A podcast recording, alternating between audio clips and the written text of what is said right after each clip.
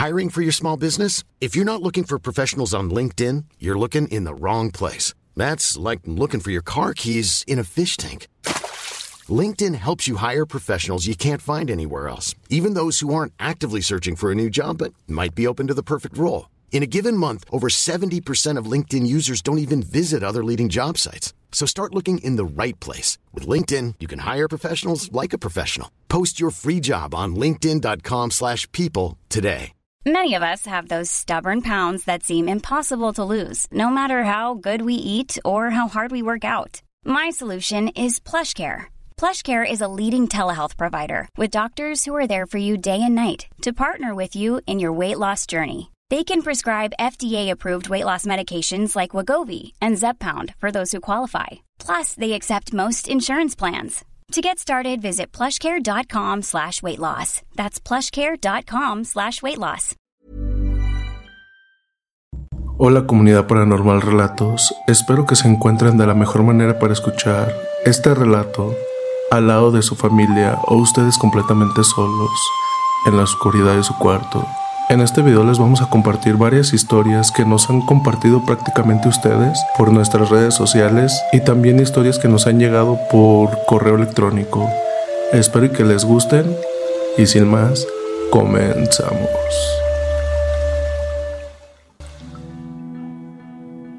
Recuerdo una vez que estaba en mi ex casa, en barrio Guadalupe, Santa Fe, capital, alrededor de las 23 y media yo estaba mirando la tele mientras que mi madre planchaba a unos metros. En ese momento se sintió un ruido como si alguien entrara al patio de la casa, sumado a que los perros empezaron a ladrar. Yo preocupado e imaginando que era alguien que quería entrar a robar, vivíamos a unas seis cuadras de una villa. Enseguida salgo corriendo a buscar una cuchilla e ir al patio. Justo cuando estaba a unos metros de la puerta, que para aclarar es una de esas puertas ventana, mi mamá me grita desesperada. ¡No salgas afuera! Supuse en una fracción de segundos que era solo la preocupación de que me pasara algo. Seguí corriendo. Por segunda vez grita, ¡No salgas! ¡No es algo humano! Al sentir eso, me quedé parado de golpe y al observar por la ventana, Ahí estaba un nene de no más de seis años, apoyado en el vidrio de la puerta. Un frío invernal comenzó a subir por mi espalda. Al cabo de uno o dos segundos, esa figura fantasmórica desapareció. Al darme vuelta, la veo a mi madre aterrorizada, preguntándome, ¿tú también lo viste? Ya de ahí prácticamente ya no la volvimos a ver, pero ese día más bien esa noche sí estábamos muy asustados. Mi nombre es Rocío y deseo contar la anécdota de mi papá. Antes de iniciar, quiero aclarar algo. Voy a omitir los nombres del pueblo y de los intervinientes en el relato.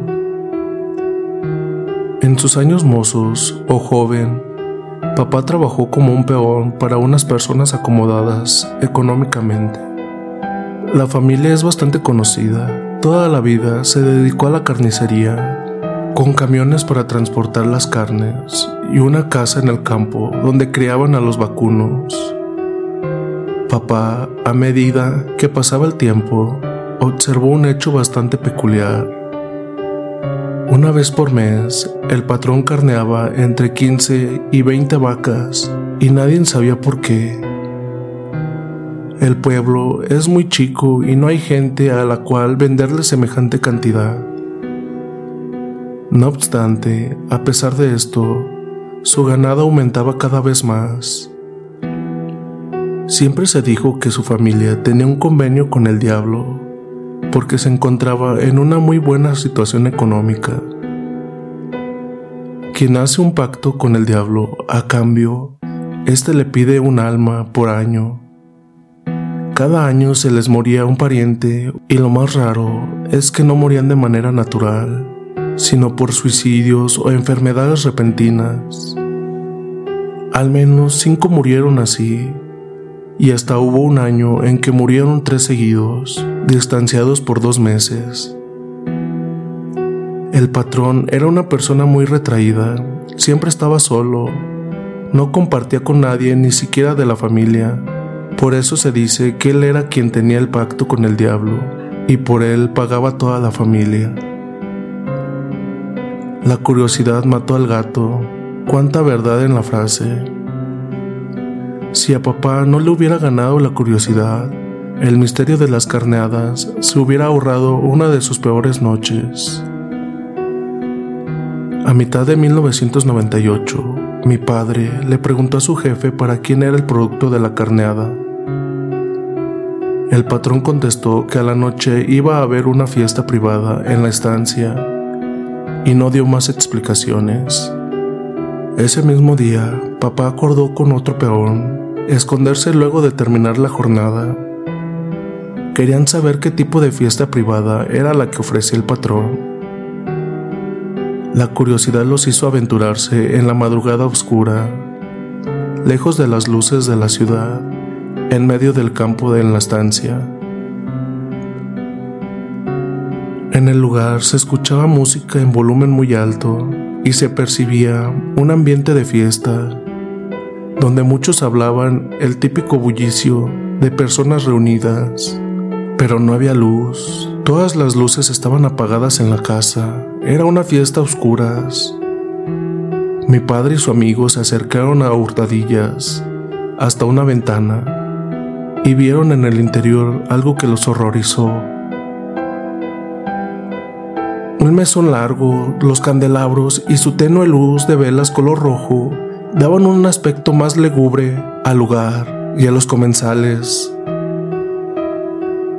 En la cabecera estaba el patrón, el único con apariencia humana. Alrededor de la mesa se ubicaban, sentados, unas cosas, unos seres horribles, con cuerpos de hombres, cabezas de gatos y garras en vez de manos. Estaban comiendo con cubiertos y bebiendo de los vasos como si fueran personas, devorando la comida de manera impresionante, como animales, porque en realidad eran eso, hablaban y se reían. Toda la carne faenada horas antes estaba en la mesa. Observaron el festín macabro por diez minutos. No lo podían creer. Algo imposible estaba sucediendo. Se llenaron de terror y ambos huyeron para sus hogares. Papá muy asustado contó todo a mi mamá. El peón y mi padre renunciaron al trabajo sin decir palabra y no volvieron jamás a la estancia. Se había confirmado las habladurías del pueblo.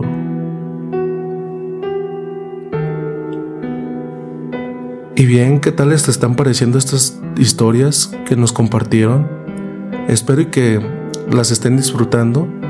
Y este es un pequeño espacio para que vayan por un café, un té o lo que gusten beber mientras nos escuchan.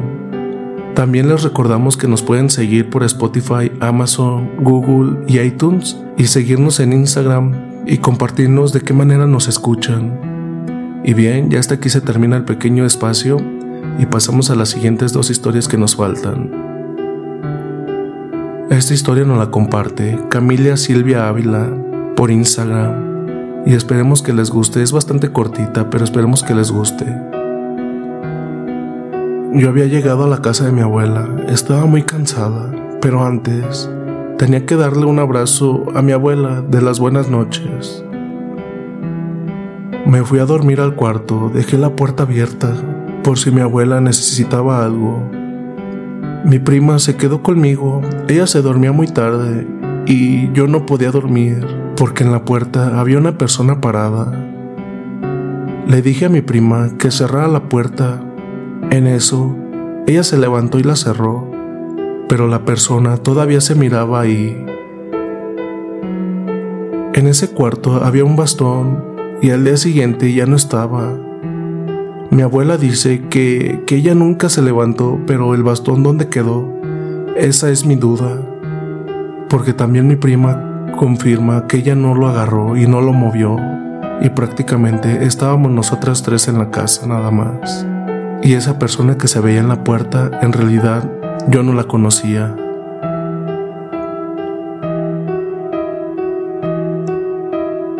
Esta historia nos la comparten desde Bogotá, Diego Andrés Lozano, y le ocurrió a su mamá María Olivia Lozano.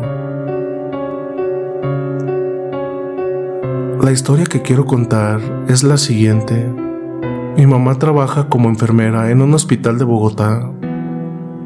Cuando ella recién llegó al hospital, le tocaba trabajar de noche repartiendo medicamentos. Una noche resulta que ella iba por un pasillo y en ese pasillo estaba ubicado el área de salud mental. Ella vio a un viejito sentado en una banca y pensó que se había salido de su habitación. En ese momento, ella le dijo a su compañera que estaba más adelante que fuera a llevar al viejito a su cuarto, pero cuando la compañera se acercó para ayudar al viejito a entrar, se dio cuenta que era un fantasma porque no tenía cabeza. En ese momento se escucharon los gritos de terror de su compañera. Al acercarse mi mamá, le comentó lo que había visto del señor y efectivamente, el señor había desaparecido antes de que mi madre volviera. El Hospital Santa Clara es uno de los más antiguos de Bogotá. Los gigantes. Me llamo Nahuel y esta es mi historia. Por el verano del año 2000, con un primo llamado Juan y unos amigos, decidimos pasar la temporada alta de las vacaciones de verano en Córdoba. Juan propone la idea de ir a acampar a los gigantes, lugar ubicado en las sierras cordobesas. Salimos un viernes bien temprano por la mañana. Al mediodía ya habíamos llegado Aprovecho aquí para relatarles que la belleza del lugar era increíble. En micro solo se podía llegar a la base del cerro y tras eso habría que escalar. Hicimos dos horas a pie cuando llegamos a la zona donde teníamos pensado pasar la noche. Para impedir que nos atrapara la oscuridad, comenzamos a armar todo rápidamente. Habían dos carpas y a estas les colocamos de tal forma para que se enfrentaran la una con la otra. El resto de la jornada fue normal. Cuando caía la noche, hicimos un fuego para el asado y lo dejamos encendido para evitar que algún animal se acercara al campamento y también para aprovechar su iluminación. Pasada la medianoche me acosté y no fue difícil que terminara dormido. Estaba muy cansado, pero al cabo de media hora me despierto a causa de un llanto muy agudo de una criatura. A todo esto los demás integrantes del grupo también se habían percatado del sollozo. En un primer momento supusimos que era otro contingente de personas que estaban acampando cerca nuestro, pero la idea fue desechada al oír cómo aquel llanto se volvía más frenético. Guiados por el sonido, tomamos un sendero y avanzamos unos 20 metros hasta dar con un árbol grande. En el tronco del mismo y a la altura del suelo, un pequeño bulto envuelto en harapos se movía incesantemente. Juan lo toma en brazos y sin saber qué hacer, decidimos llevarlo hasta nuestro campamento. En el trayecto de regreso, para nuestro asombro, se nos aparece un perro de la nada. El animal se puso a nuestro lado y ya no se despegó de nosotros. El can era muy manso con todos, excepto con mi primo, a quien le gruñía y ladraba. Llegamos nuevamente a las carpas y nos pusimos a discutir qué hacer con el recién nacido. Tras un breve intercambio de opiniones, decidimos pasar la noche con él y al amanecer regresar a la base del cerro para dar parte a la autoridad policial todos nos acostamos con la intención de conciliar el sueño, e incluso el perro que nos había seguido se tira cerca de la fogata. Fue imposible dormir a los pocos minutos. La criatura comenzó a llorar de una forma desesperada. Hicimos de todo para que se tranquilizara, pero fue inútil. Nada lo calmaba. Ante esto mi primo y uno de los varones llamado Santiago deciden bajar a la base del cerro con el bebé para dejárselo a la policía. Estos dos eran los más adecuados para hacer eso, ya que conocían el lugar por venir en reiteradas ocasiones a acampar. Juan y Santiago se retiran del campamento y a los pocos minutos de esto, el perro que hasta ese momento estaba dormido se levanta y se va corriendo tras ellos. Algo que me pareció sumamente curioso, pero no le di más importancia. Con los demás nos acostamos para poder dormir al fin, pero al cabo de 30 minutos nos despertamos por los gritos desesperados de mi primo y Santiago. Pegaban unos alaridos horrendos llamándonos con fuerza. Con solo oírlos me dio miedo. Supuse que algo malo pasaba, pero no sabía qué. Todos salimos afuera de las carpas y en eso vemos llegar a los dos, que se habían ido y venían completamente pálidos, con falta de aire y un semblante de terror puro. Como pudieron nos contaron que al cabo de unos 15 minutos de estar bajando, iban de lo más tranquilos discutiendo sobre lo que había pasado y de lo molesto que resultaba hacerse cargo de una criatura que no paraba de llorar, más el hecho de tener que caminar en el terreno escarpado del cerro, y a eso sumarle la poca visibilidad por ser de noche. Cuentan que a medida que bajaban, el bebé se cayó y por un tiempo se durmió Juan, que hasta ese entonces lo llevaba cargado, le pidió a Santiago que llevara al niño por un rato, ya que tenía los brazos muy cansados. Santiago, al tenerlo acurrucado en sus manos, comenzó a hablar al recién nacido. Pobrecito, ¿quién te abandonó? En ese instante, inmediatamente al terminar de formular su pregunta, la criatura responde con una voz muy gruesa. Abandonó, yo siempre estoy aquí. Bastó un segundo para que los dos se miraran fijamente.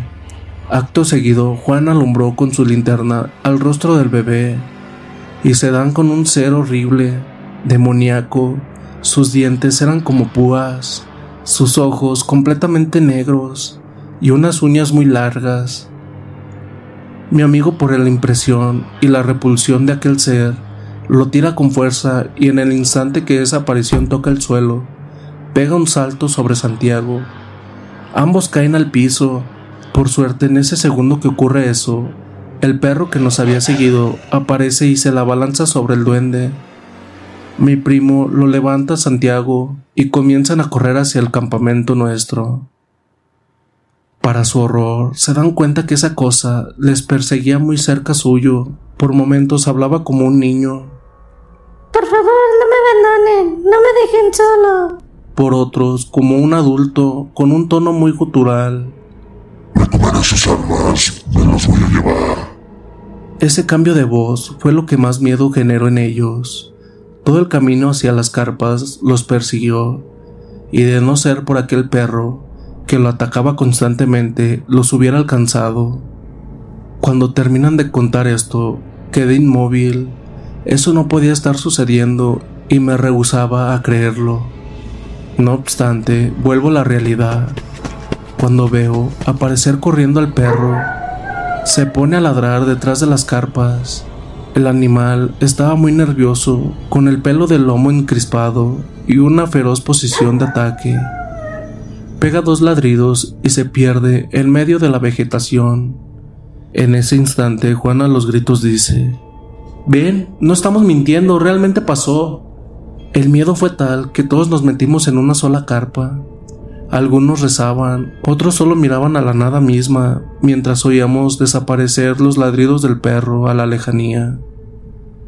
Pasaron unos cuantos minutos y el silencio de la noche se desvanece al escuchar cómo rompían la carpa deshabitada. Por la trasluz de la fogata vemos atónitos a un ser de 40 centímetros vagar por nuestras casas Aterrado me doy cuenta que venía hacia nosotros, pero no pudo hacerlo. Para nuestra buena fortuna, el perro aparece y se la balanza sobre él. Ambos se pierden y al poco tiempo solo aparece el animal, para posarse finalmente en la entrada de la carpa. No se movió de allí hasta que amaneció. Con las primeras luces del día decidimos marcharnos, abandonamos la carpa y unos bolsos con ropas, por dos razones. Primero, estaban totalmente destrozados y segundo, se encontraban impregnadas de un olor horrible, muy fétido.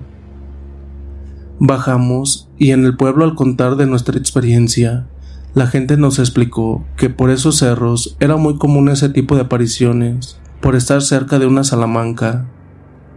Seguramente se estarán preguntando qué pasó con el perro. El animal nos acompañó muy cerca nuestro durante todo el descenso. Sin embargo, momentos antes de llegar a la base del cerro, desapareció sin dejar rastro. Nos quedamos un rato buscándolo y llamándolo, pero nada.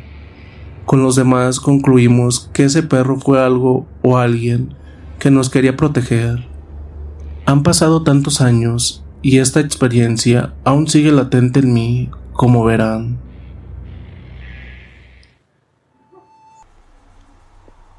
A mediados de enero del 2000, cinco amigos, compañeros de estudios, partieron por la mañana muy temprano hacia la terminal de ómnibus. Habían planificado que al finalizar sus estudios secundarios, emprenderían una aventura recorriendo los valles de Tucumanos. La idea era viajar como mochileros. Partieron llenos de entusiasmo por la mañana de un sábado, 15 de enero. Eran tres varones y dos mujeres. Habían ahorrado algo de dinero como para regresar a comienzos de febrero. Tenían planeado acampar en los valles. La primera semana la pasaron genial. Era toda una aventura por aquellos bellos lugares. Sin embargo, gastos imprevistos la obligarían a tener que emprender el retorno antes de tiempo. La noche los encontró repentinamente llegando al camping municipal complicándose más por la lluvia próxima, cuyos relámpagos encendían el horizonte, detrás de los cerros. Es por ello que rápidamente se prestaron a armar las dos carpas, una para las chicas y la otra para los chicos. Empezó a lloviznar. Diego tuvo la idea de salir en busca de cigarros a la proveeduría. Sus otros amigos, Pablo y Lalo, decidieron acompañarle. En tanto Jessica acomodaba sus cosas mientras Julieta estaba preparando para tomar mates. Ninguna era consciente del terror que estaban a punto de sentir. Habían acampado bastante más lejos de otras carpas. Eso atemorizaba un poco a las chicas. De hecho, ya se encontraban algo sugestionadas, pues la noche anterior supieron de una familia de cordobeses la cual aseguraban que su hija menor, de 13 años más o menos, tuvo un extraño encuentro en los baños. Según la adolescente, vio que alguien entraba al baño, donde ella se encontraba en ese momento sola. Unos extraños sonidos realizados por alguien, sonidos como los provocados por una respiración quejumbrosa, le hicieron mirar y así lo hizo, miró por la puerta que estaba entreabierta y vio a una misteriosa mujer que deambulaba por el sector del lavado, donde están los espejos. Sin embargo, lo que aterrorizó más a la chica fue ver que esta mujer no caminaba, sino que se deslizaba, y se dio cuenta de ello al ver que la misma no tenía pies. Ante el espanto que ocasionó aquello, la chica permaneció inmóvil, callada dentro del baño, hasta que fue su madre, quien preocupada por el no retorno de su hija, decidió ir a ver qué pasaba, descubriendo así a su hija en estado de pánico. Si bien ya conocían historias extrañas en aquellas bellas tierras, historias de aparecidos, historias del enano, del zanjón, más popularmente conocido como un duende, para este grupo de amigos, lo que contaron esta familia fue fuerte, pues los conocieron personalmente, dándose cuenta de que no parecían charlatanes. El espanto para estas chicas comienza en el momento en el que Julieta escucha claramente cómo unos pasos presurosos venían en dirección a la carpa y estos se detuvieron repentinamente en centímetros de la misma. Ella miró hacia afuera, por la pequeña ventanilla de la carpa, pero no había nada ni nadie.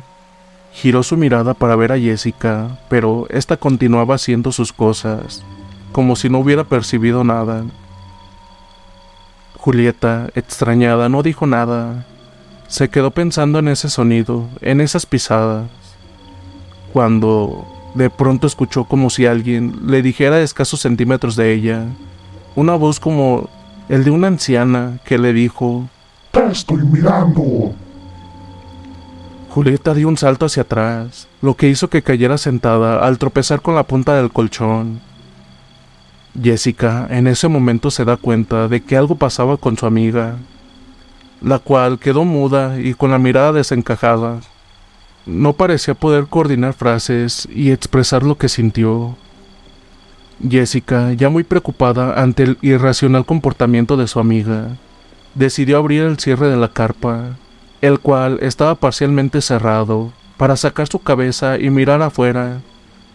Y fue cuando vio, bajo un poste de luz, a pocos metros de la carpa, a sus tres amigos, parados en fila, uno al lado del otro, a la misma distancia entre sí, firmes como lo hacen los militares, mirando hacia la carpa. Por un momento se quedó confundida viendo la absurda situación de sus amigos, los cuales nunca respondieron ni reaccionaron a las palabras de Jessica. Aclaro que más tarde se darían cuenta de que aquello fue una visión. No fueron sus amigos, sino algo intentando disfrazarse de ellos. Mientras esto pasaba con las chicas, Diego, que estaba con sus amigos, ve hacia una arboleda, dos siluetas que cruzaron velozmente entre los árboles. Eran dos mujeres delgadas, juraría que era Jessica y Julieta, las cuales pasaron tomadas de la mano como si anduvieran correteando. Diego escuchó claramente que esas chicas le llamaban. Pablo y Lalo, en cambio, no escucharon nada, pero sí vieron esas sombras. A diferencia de Diego, estos tuvieron miedo y desconfianza al preguntarse qué hacían sus amigas correteándose entre sí de noche, tomadas de la mano, por entre los árboles. Decidieron volver a las carpas. Sin embargo, Diego giraba su cabeza, prácticamente perturbado, porque decía que aquellas chicas eran sus amigas, las cuales se reían y le decían que fuera con ellas. Pablo y Lalo sabían que algo no andaba bien, pues ciertamente habían unas sombras obscuras que le seguían desde los arbustos y sabían claramente que aquello no eran sus amigas.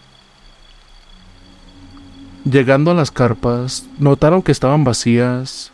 Diego esbozó un ¿vieron? Son las chicas quienes nos siguen. Pero bajo aquella ya más insistente y macabra llovizna, unas luces de linterna se veían acercando desde el otro lado. Eran sus amigas, las cuales habían salido aterrorizadas y fueron a parar a otra carpa. Un amable señor les acompañó para ver si todo estaba en orden. Nadie supo explicar qué pasó, qué fue lo que vieron. Evidentemente, algo parecía querer engañarlos con algún propósito, tomando la apariencia de sus amigos. Aquel señor que acompañó a las chicas sugirió que hicieran las carpas más cerca de la suya. Además, siendo un escéptico sobre estas cosas, dijo que hay veces en las que el miedo, estando rodeado por la naturaleza, se potencia y hasta nos hace ver cosas que no son. También dijo que él mismo vio a un pequeño esconderse entre los arbustos en una quebrada, que llamó su atención por sus ropajes, su amplio sombrero y sobre todo por su pequeño tamaño, como el de un niño de tres o cuatro años, pero que corría como un adulto. Este señor les dijo, sé que fue mi mente, pues nunca antes vi nada extraño y, curiosamente, por la mañana de aquel día, me estuvieron contando sobre las leyendas del duende Taffy, del valle. Eso hizo que mi mente elaborara aquella visión. Los chicos al día siguiente regresaron. Las palabras de aquel señor intentando convencerles de que son miedos de la mente no les convencieron. Al contrario, nunca supieron qué les pasó. Alguien habló de brujas. Lo cierto es que lo que prometía ser la aventura de sus vidas quedó empañada en la última noche tras su encuentro con el misterio. Esto que les contaré les pasó a unos amigos que habían viajado a Santiago del Estero a vender. Iban por la ruta de noche y hacía mucho frío. Faltaba poco para llegar al pueblo, pero tenían que entrar por un monte y recorrer unos kilómetros hasta llegar. Llegando a la entrada de ese monte, los cuatro deciden bajar para orinar. Al regresar, se dan con que por causa del frío, el auto no arrancaba. Luego de varios intentos, deciden pasar la noche ahí y resolver lo del auto al día siguiente. Mientras dormían, empezaron a escuchar una música que se hizo muy fuerte, incluso con bombos, y eso les despertó. Al prestar más atención a esos ruidos, notaron que además de la música, se podían oír gritos, pero esos gritos eran de gente contenta, como en una fiesta. Entonces bajaron del auto para distinguir de dónde venía la música y toda esa algarabia. Uno de ellos dijo, Oye, está buena la fiesta. Sin embargo, tomaron la decisión de meterse al auto e intentar seguir durmiendo, cosa que no resultó muy fácil por todo aquel ruido. Llegada la mañana, a eso de las ocho horas, intentan dar arranque de nuevo al auto y este arrancó sin problemas. Para entonces, aquellos ruidos que les acompañaron toda la noche habían desaparecido. Avanzaron hacia el pueblo y al llegar a la plaza principal, se sorprendieron porque no había nadie, solo una señora que recién estaba trayendo sus cosas para vender comida. Se acercaron y uno de ellos le preguntó a esa señora, ¿Qué tal la fiesta de anoche? A lo lejos se escuchó que estaba muy lindo todo y con mucha gente, ¿no? La mujer les miró pero extrañada, y luego sonriente les respondió, Hoy es la fiesta chicos, ayer no había nadie aquí, ni un alma, más aún con este frío que hizo. Se los digo porque vivo allá, al frente. Mientras decía esto la mujer, reía, y mis amigos le juraban que ellos no pudieron dormir por el ruido de aquella fiesta que se escuchaba. La mujer les preguntó si por qué no continuaron avanzando tras escuchar esos ruidos. Y ahí mis amigos le contestaron lo que pasó con el auto. Ahí ella les contó que eso que escucharon en la noche era la Salamanca, que eso los estaba llamando, que se tratan de espíritus malos, de brujas y otros seres que se reúnen en la boca de una cueva cercana, y que ahí hacen fiestas, que esa música atrae a los descuidados y que a mucha gente le pasó lo mismo. Los muchachos se miraron y solo atinaron a agradecerle a Dios por no haber seguido el camino por donde venía esa música. Hola, quiero contarle una experiencia que viví en verano del 2019. Decidí con una amiga hacer un viaje a Paraguay. En el camino por la ruta, Vimos dos chicas haciendo señas. No tuvimos duda de parar y levantarlas. Cuando entramos a la provincia de Misiones, una de las chicas sugirió que paguemos un hotel y descansemos una noche. Comencé a imaginar qué destino tomarían las chicas una vez que llegaran a su destino en Overa Misiones. Ingresamos al hotel, nos acomodamos, cada uno en su habitación, y cuando estaba a punto de dormir sentí un frío distinto a lo común. Algo que te hela hasta los huesos, algo muy raro si en esa parte del mundo el frío prácticamente no existe. A mitad de la noche me desperté sobresaltado y transpirando en frío.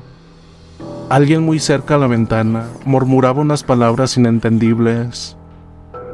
Mi mente racional me decía que podía ser una de las chicas, hablando por teléfono. Me levanté al baño y el sanitario estaba totalmente lleno de sangre. Me asusté y volví a la cama y desperté a mi amiga. Mi amiga me acompañó de vuelta al baño y ya no había nada. Estaba todo limpio. Pensé que estaba dormido y la mente me traicionó. A la mañana siguiente me despertó un grito, era de mi amiga. Ella estaba temblando al lado de la puerta del baño ella muy nerviosa me decía una y otra vez, ven al baño, está todo lleno de sangre. Cuando fui, El lugar estaba limpio, todo estaba muy raro. Mi amiga y yo solo nos queríamos ir del hotel. Sin pensarlo demasiado, me decidí por seguir de viaje y fui a despertar a las chicas con las que habíamos llegado. Entré a la habitación. Ellas estaban tapadas hasta la cabeza, con unas frazadas. Caminé hasta la cama y las destapé. Ambas chicas estaban decapitadas. Una cruz grande de madera en el pecho de una de ellas, mucho cebo de vela en el colchón, pelo amareñado, una rana descuartizada y una cabeza de animal en el vientre de la otra chica. En el piso de la habitación, miles de fotografías donde aparecían distintas personas. Hasta había algunas de mi amiga y yo. Tomé las fotografías de mi amiga y la mía y me fui pálido como una hoja. En recepción estaba el mismo administrador que nos había atendido el día anterior, un hombre entrado en los 40. Me armé de valor y temblando la voz le dije que arriba estaban dos chicas muertas, las mismas chicas que habían ingresado con nosotros la noche anterior. El hotelero me miró con sorpresa e inmediatamente llamó a la policía. ¿Qué pasó, señor? Eso que le dije, contesté muy nervioso y traumatizado. ¿Usted hizo entrar a alguien más después de su registro? No, no, no, no, a nadie más. Son las chicas con las que nos registramos ayer con usted. Llegó la policía. Mi amiga y yo fuimos hasta el hall del hotel.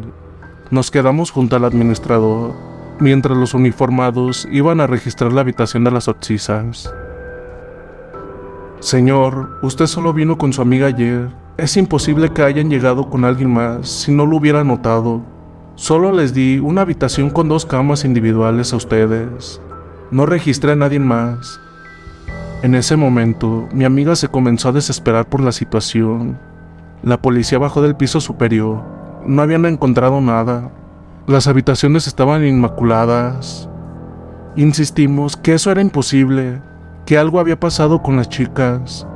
Para convencernos, la policía pidió ver el registro de cámaras del día anterior. Efectivamente, los únicos que habíamos llegado al hotel fuimos mi amiga y yo, y nadie más.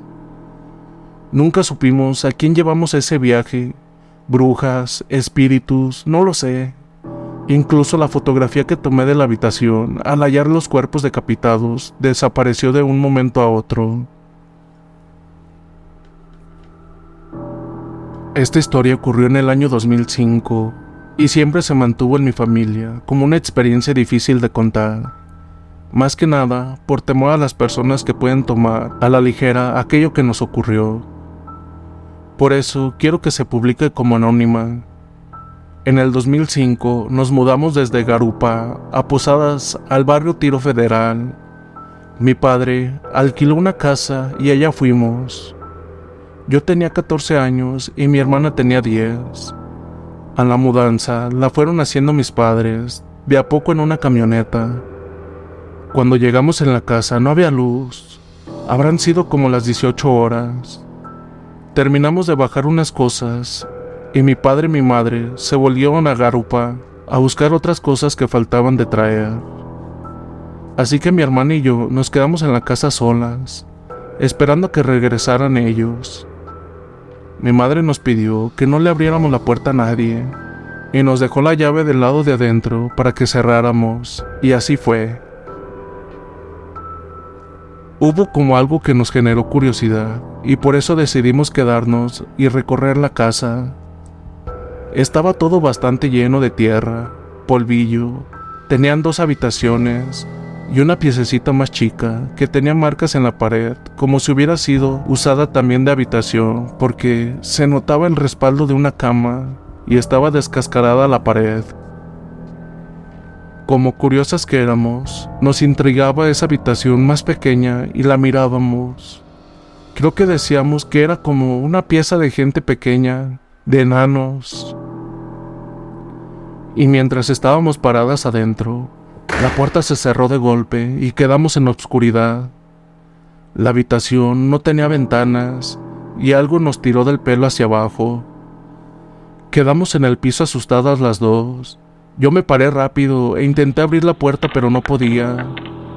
Mi hermana estaba nerviosa, Me agarró fuerte de la mano hasta que por fin pude abrir y salimos. El susto. Estábamos llenas de telaraña en el cabello y a mi hermana le ardía la espalda. Tenía dos raspones como si se hubiera hecho con dos uñas. Salimos de la casa y esperamos a la vereda de nuestros padres. Obvio que no nos creyeron. La explicación que nos dieron fue que se cerró por el viento y que el raspón era por los nervios que tuve y que sin querer arañé a mi hermana. Yo no tenía uñas largas y es más, ni corría el viento. Al cabo de unas semanas, mi hermana comienza a escuchar que la llamaban por el nombre. Y una noche ve a una señora que la observaba y le hacía el gesto de vámonos mientras le extendía la mano. Comenzó a gritar. En el patio nos contaba que la vio en la puerta de la habitación diminuta. Tuvo un ataque de nervios terrible y la única solución fue que lleváramos su colchón a la habitación de mis padres y ahí durmió. Pero ahora había otro problema. Si bien yo no la había visto, tenía motivos más que suficientes como para no querer dormir sola, pero igual lo hice. Creo que más que nada para demostrarle a ella que no había peligro en dormir ahí las dos. Y así fue, yo no tuve visitas en nuestra habitación. Al parecer, aquello no se dejaba ver ahí. El tema era en el patio, cerca de la pieza pequeña. Comenzamos a usar ese lugar de depósito. Poníamos cosas que no se usaban y mi madre puso su máquina de coser ahí. Y cuando le encargaban algún arreglo de ropa, ella iba y trabajaba ahí. Hacía un calor tremendo en esa pieza. Mi madre había colocado un espejo. Uno cuando ingresaba se reflejaba en el mismo y una noche ella entró a hacer algo y se sentó en la máquina de coser. Ahí en el reflejo del espejo vio algo oscuro como un velo pero no llegó a divisar rasgos. Ahí nomás salió del lugar y se quedó en el living esperando que volviéramos con mi padre. Habíamos ido a ver a mi abuela. Cuando llegamos nos contó. Tiempo después, mi madre le comentó a una amiga suya que cree y conoce sobre espíritus. Esa señora le dijo a mi hermana que si volvía a ver a esa señora que se aparecía, le dijera que iban a orar por ella. No sabíamos lo que nos esperaba. Mi madre no se animaba a pedirle a ningún sacerdote que bendijera la casa. Le parecía que le iban a tomar por loca, así que tan solo tiraba agua bendita y rezaba. Por lo menos por unas semanas ella no percibió esas presencias, pero mi hermana sí. Ella era quien más llegaba a aterrorizarse. Aunque yo no la veo, sé que está ahí, nos decía. Yo estoy segura que mi mamá también sentía que había algo en esa casa, pero no quería alarmarnos, seguramente. Así que tan solo rezaba y tiraba agua bendita. Tampoco quería preguntarle a ningún vecino sobre quién había vivido ahí antes así que nunca jamás consultó eso. Yo sentía como una pesadez, sonidos extraños, como por ejemplo, como si hubiera monedas dentro de un frasco y se movieran. Era inexplicable. Una tarde estábamos mirando tele y se cortó la luz, y en el momento en que la TV se apagó, pude ver en el reflejo de la televisión algo que parecía una mujer con mucho cabello parada al lado de la silla en que estaba sentada mi hermana. Fue menos de un segundo, pero me asusté y ella también. Del terror que tenía mi hermana por las noches, comenzó con bruxismo. Los dientes se le rompían. El médico nos preguntaba qué estrés puede tener y sentir una niña de 10 años. Al final, ese estrés fue motivo como para que nos fuéramos a la casa de mi abuela. Ahí nos sentimos más seguras. Unos días antes de irnos, mi hermana tuvo una experiencia. Se levantó a la madrugada y vio a esa presencia. Tomó valor y le dijo, oré por tu alma. Le repetía eso y, según mi hermana, esa señora meneaba la cabeza con un gesto de negación. La describió como una mujer de baja estatura, pero con la cabeza y el pelo grande en proporción al cuerpo. Gritó y todos nos levantamos, obviamente que no vimos nada. A los días nos fuimos a la casa de la abuela. El temor nocturno nos acompañó hasta que de a poco se fue yendo. Mejoró su salud de mi niña, volvió a dormir bien. No eran demasiadas las cosas que teníamos, así que nuestros padres hicieron la mudanza. Después vivimos en otras casas, pero no volvimos a experimentar nada más. La siguiente historia que quiero contar está basada en hechos reales. Mi nombre es Andrés, crecí en una familia profundamente católica y tuve una infancia normal. A partir de los 16 años, sentí la inclinación por la vocación religiosa a pesar de haber nacido en una familia humilde, logré entrar a un seminario. Después de 10 años de estudio, fui ordenado a sacerdote. Inmediatamente viajé a Roma, ya que me ofrecieron una beca para estudiar en la escuela oficial de exorcistas del Vaticano. Desde siempre he sido un hombre muy devoto. Por lo tanto, siempre asumí como una verdad la existencia del demonio, de la brujería y demás fenómenos sobrenaturales, mientras ejercí mi carrera como sacerdote exorcista. Acumulé una vasta experiencia y un gran conocimiento sobre el exorcista. Ya era un personaje reconocido en el ambiente eclesiástico. Por lo tanto, recibía muchos periodistas que me hacían preguntas sobre temas de índole sobrenatural un día recibí en el despacho de la parroquia, donde trabajaba, a una joven y hermosa periodista italiana de nombre Diana. Esta mujer tenía unos hermosos ojos claros y cabello castaño. Y era notable mi fama como exorcista en el Vaticano. Por lo tanto, ella quería hacer una nota sobre mi trabajo en el periódico para el que trabajaba. Yo le relaté varias experiencias sobrenaturales que me ocurrieron en exorcismos, pero después de la entrevista, ella me aclaró que no creía en ningún tipo de manifestaciones espirituales. Yo le propuse que me acompañara a uno de los rituales de exorcismo que debía realizar en esos días. Ella aceptó, pero me aclaró que ella pensaba que las personas que decían estar poseídas tenían serios trastornos mentales a pesar de esto, yo insistí en que la existencia del demonio y la batalla espiritual que los sacerdotes emprendemos contra él es real. A la semana siguiente, tuve que atender a un joven campesino que fue poseído por un demonio. Después de un ritual de espiritismo con la tabla Ouija, este joven hablaba lenguas extrañas, tenía fuerza sobrenatural y podía adivinar las cosas antes de que sucedieran.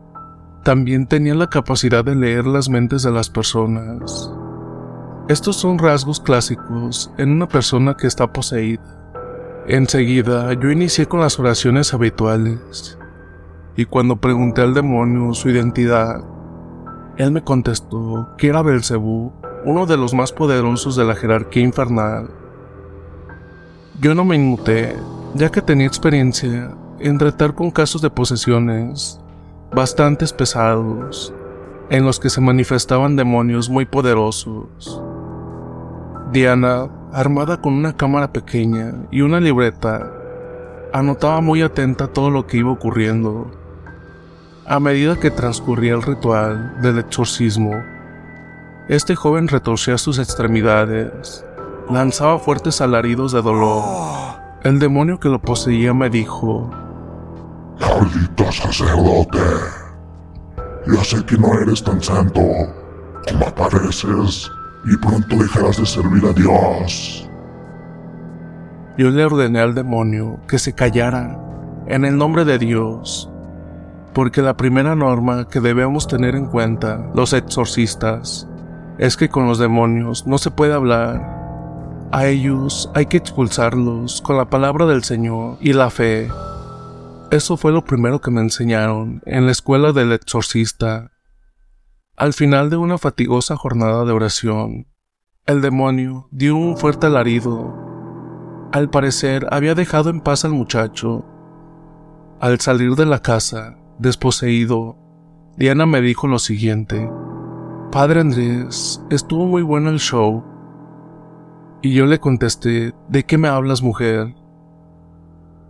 Ella en eso me dijo, es claro que este muchacho no estaba poseído por ningún demonio, sino que sufre un clásico caso de esquizofrenia.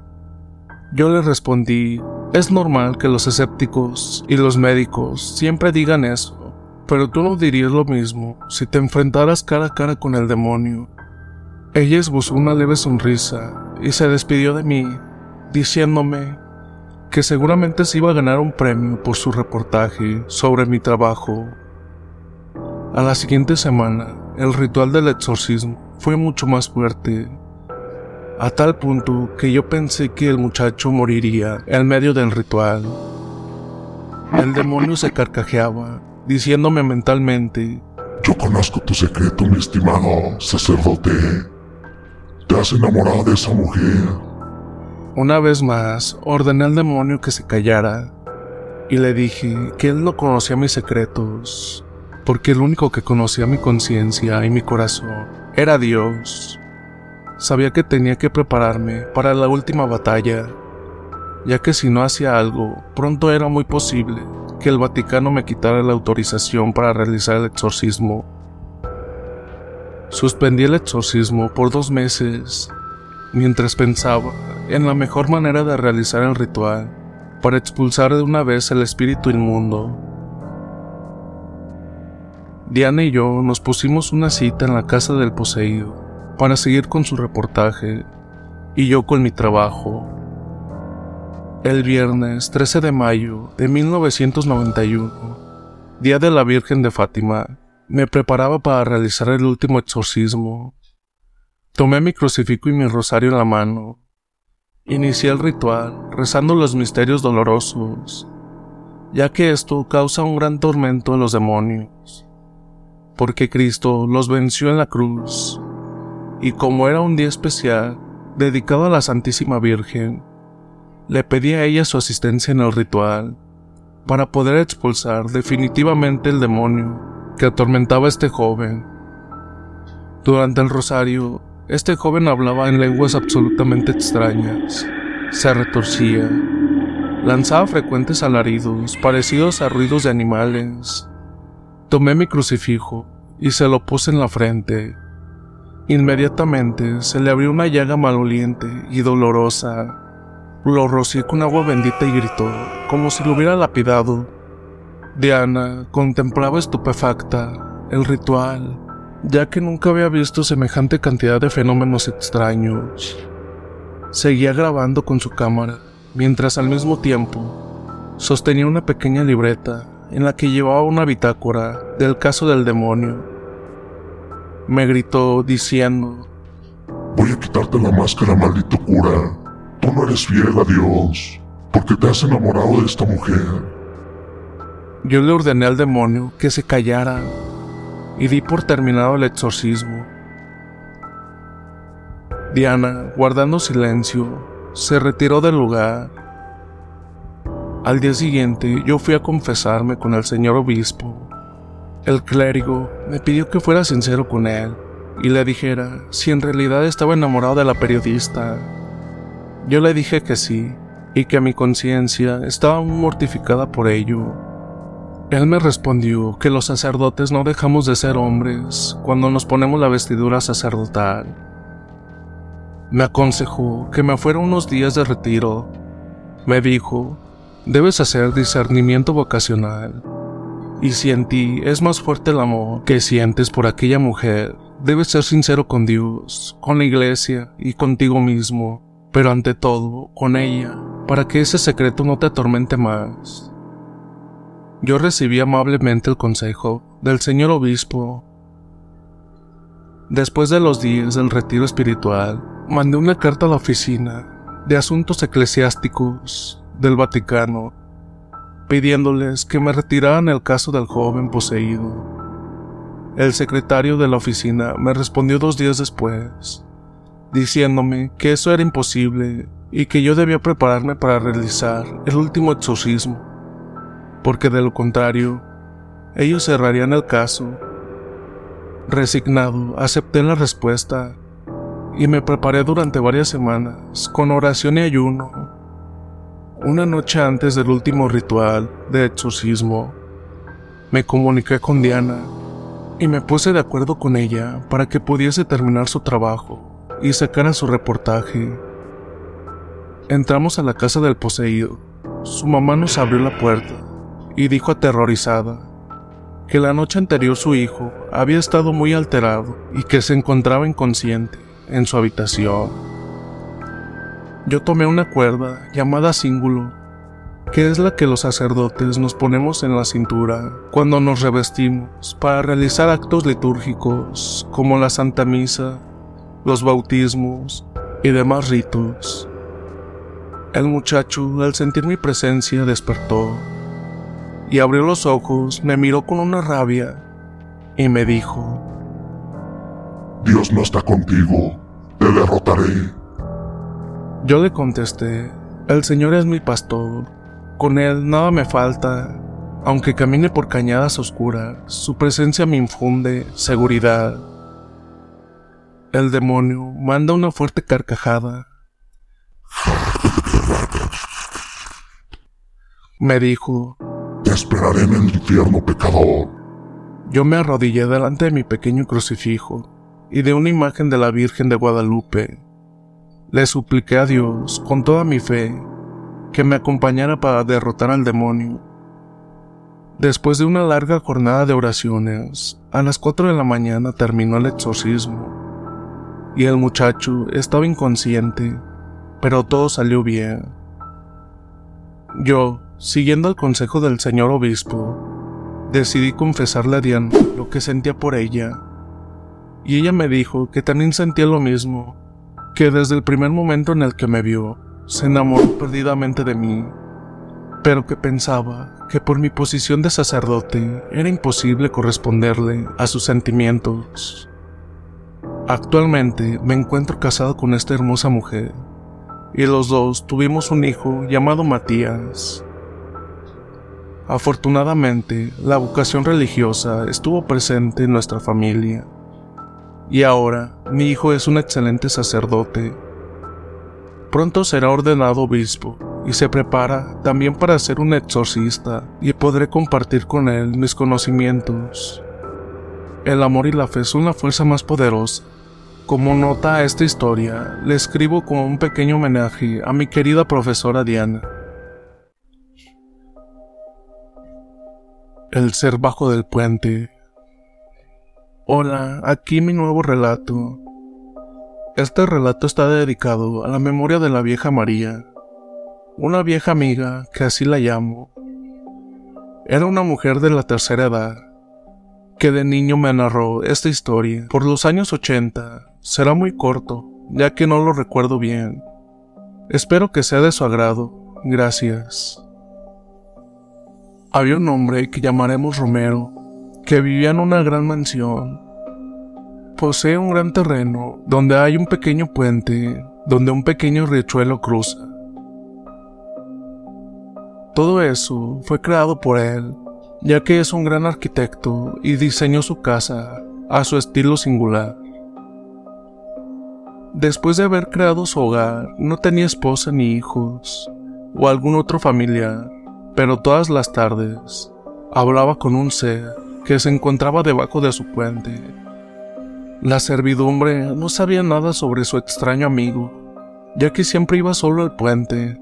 Solo sabían cómo era, ya que una vez pudo verlo. En esa ocasión que lo pudo ver, Romero le vio su forma real. Y aunque por un momento se asustó por su aspecto, seguían siendo amigos. Solo se podía ver unos ojos rojos en la oscuridad del puente.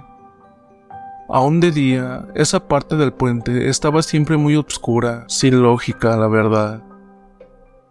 Aunque no salía de la parte más oscura del puente, todos los días hablaban de cosas cotidianas, ya que Romero era el único amigo de aquel ser.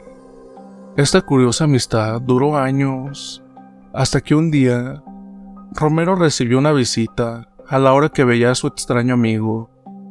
Se trataba de un antiguo cliente que buscaba sus consejos para mejorar su mansión. Por eso pasó varias horas con él y no pudo hablar con su extraño amigo. Este quedó muy furioso, ya que se dio cuenta que no fue a verlo por otra persona. El ser estaba lleno de furia y celo por dejarlo por otra persona. Al día siguiente, cuando Romero va a disculparse con su extraño amigo, este sale por primera vez y lo ataca de manera brutal. Sus gritos de dolor llamaron la atención de la servidumbre de la mansión, que inmediatamente corrieron hacia donde estaba él, y lo que encontraron los llenó de terror. Ahí estaba un señor gravemente herido y con el rostro desfigurado por garras de alguna fiera salvaje, pero al no ver ningún animal que fuera capaz de hacerle tanto daño, Rápidamente fue llevado a un hospital, donde fue atendido lo más rápido posible. Aunque los médicos salvaron su vida, su rostro quedó desfigurado. Pasaron varios días para poder darlo de alta hasta que salió del hospital. Él salió del hospital, pero en lugar de irse a su mansión, se dirigió a una playa solitaria. Le dijo a su chofer que lo buscara en unas horas, y el conductor lo obedeció. Horas después, el chofer regresó a la playa, pero no encontró ningún rastro de su señor. Lo buscó por una hora, asustado por su desaparición. Llamó a la policía. Se buscó por varios días, pero nada de él. Poco después, la mansión quedó abandonada. En su testamento, ya que se presumía que estaba muerto, dejó tres años de salario a cada persona que trabajó para él ya que siempre fue una persona muy generosa con los demás. Nunca se volvió a ver a Romero, ni vivo o muerto. Por las noches se podía escuchar una extraña voz con un tono macabro que parecía surgir debajo del puente que dice Nadie se atreve a investigar el misterio de aquella voz, ni la policía, ya que todos tienen miedo a la mansión, porque ahora la mansión tiene un aspecto siniestro, porque nadie vive en ella. Bueno, hasta aquí termina mi relato, que me contó la vieja María. Espero que sea de su agrado. Les voy a platicar una historia que me contó mi abuelita. Prácticamente, esta historia pasó cuando ella era muy niña y ahora esta historia la usan para hacernos entender que ya no saliéramos de noche. Hace unos años, en un pequeño pueblo en las montañas, vivía una familia feliz, conformada por un matrimonio y su hija de seis años. La pequeña era una niña muy curiosa y le gustaba explorar los bosques cercanos a su casa. Un día, la niña salió a explorar como de costumbre pero esta vez no volvió a casa. La búsqueda se mantuvo por varios días, sin ningún rastro de la pequeña, hasta que la madre tuvo que buscar ayuda en un anciano del pueblo, quien era conocido por sus habilidades en la brujería y en los conjuros. El anciano accedió a ayudarla, pero a cambio de un sacrificio que ella no estaba dispuesta a hacer. Desesperada, la madre aceptó el trato y el anciano comenzó su ritual para encontrar a la niña. Después de varias horas, el anciano anunció que había encontrado un rastro de la pequeña y que podrían seguirlo. La madre y el anciano se adentraron en el bosque hasta que llegaron a una cueva donde se encontraron a la niña dormida en un altar rodeada de velas y símbolos extraños. La madre corrió para abrazar a su hija, pero antes de que pudiera hacerlo, una figura sombría apareció detrás del anciano y lo empujó hacia el altar, revelando su verdadera identidad. Una bruja. La bruja explicó que había estado esperando durante años a una niña inocente para llevar a cabo su ritual de rejuvenecimiento y que la pequeña era la elegida. La madre intentó luchar contra la bruja, pero fue inútil. La bruja sacó su magia para desaparecer con la niña, y la madre se quedó ahí, sola y con el corazón destrozado. Desde entonces, el anciano y la niña nunca fueron encontrados, pero la leyenda cuenta que la bruja sigue vagando por el bosque en busca de su próxima víctima. Los habitantes del pueblo evitan acercarse a la cueva y nadie se atreve a hablar sobre lo sucedido por temor a atraer a la bruja y su maldición sobre ellos. Comunidad, les quiero contar esta experiencia que ocurrió en mi pueblo no es de fantasmas, pero sí es algo que me ocasionó bastante terror. Más que nada, porque el joven principal fue mi hermano. Hace algunos años, en un pequeño pueblo en América Latina, había un sacerdote que era conocido por su gran devoción y por sus muchos años de servicio a la comunidad. Este sacerdote era el encargado del cementerio del pueblo y se encargaba de realizar los funerales, oficiar misas en la capilla y tener el cementerio en buenas condiciones. Sin embargo, con el tiempo, comenzaron a circular rumores sobre el comportamiento extraño del sacerdote. Se decía que hablaba con las tumbas y que duraba largas horas en el cementerio, incluso en la noche. Un día, una familia llegó a la capilla para velar a su difunto. Cuando llegamos al cementerio, encontramos al sacerdote en una de las tumbas, hablando en voz baja. Cuando se acercaron para preguntarle qué estaba haciendo, el sacerdote se asustó y les dijo que estaba orando por las almas de los muertos. A partir de ese momento, la gente comenzó a tener más miedo del sacerdote, y muchos optaron a evitarlo y a alejarse del cementerio.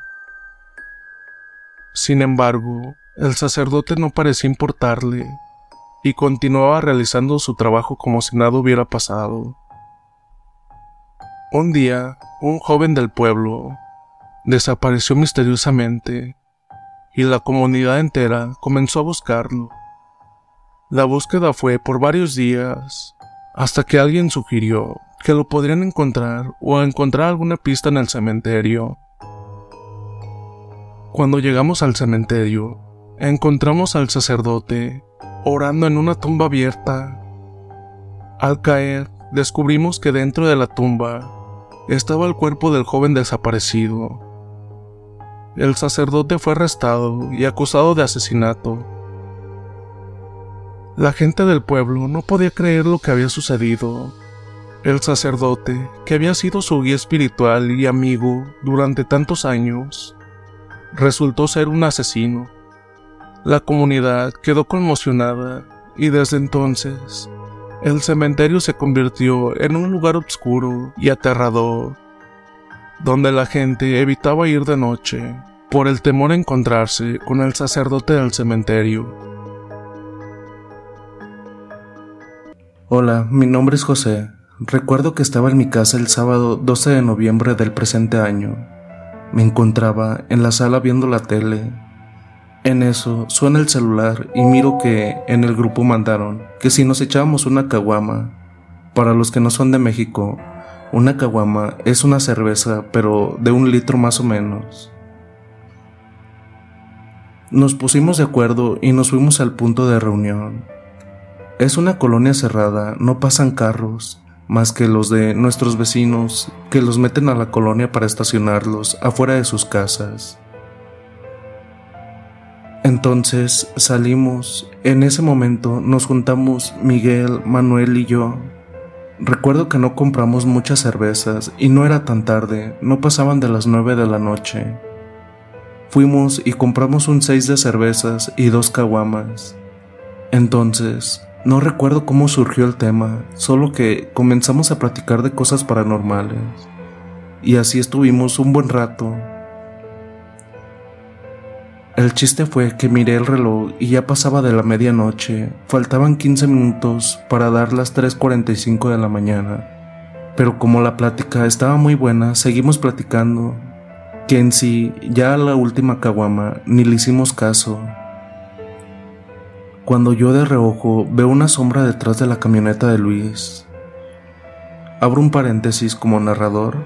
Luis soy yo, el narrador y prácticamente estaban enfrente de mi casa, bueno, aquí se cierra el paréntesis.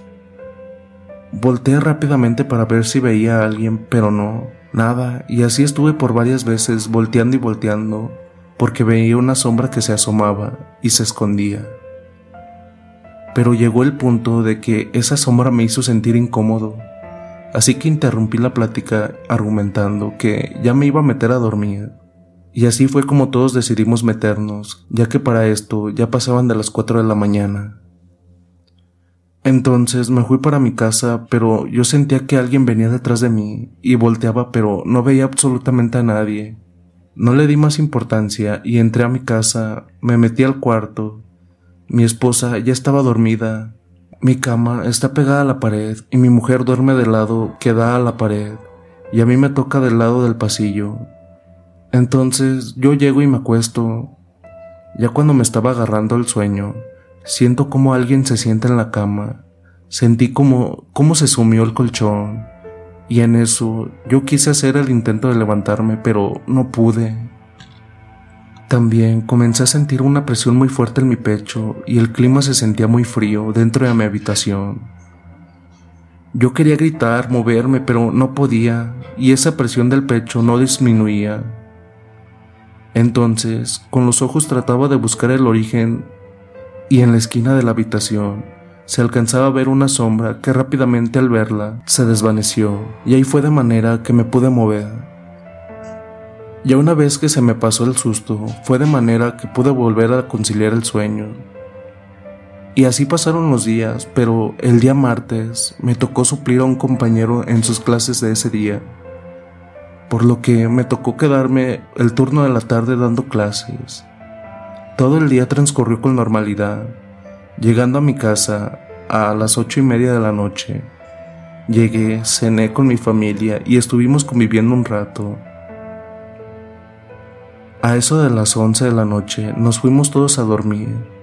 Como yo tengo una niña de dos meses de nacida, pues estos días me las he estado pasando en vela por ella y este día recuerdo estar sentado en el sillón de la habitación. Yo sentía que alguien me miraba, pero para esto ya pasaba de la medianoche. Pensando en todo lo que en esta casa sucede y por lo que me platicaba mi abuelo, de que un recién nacido atrae muchas cosas negativas por el hecho de no estar bautizado y estar libre de pecado, pues eso me causaba algo de miedo y también ya que en esta casa siempre han habitado duendes.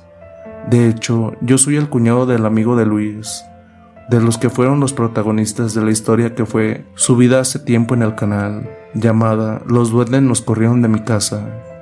Pues yo vivo con ellos y esa casa sí está habitada por esos seres.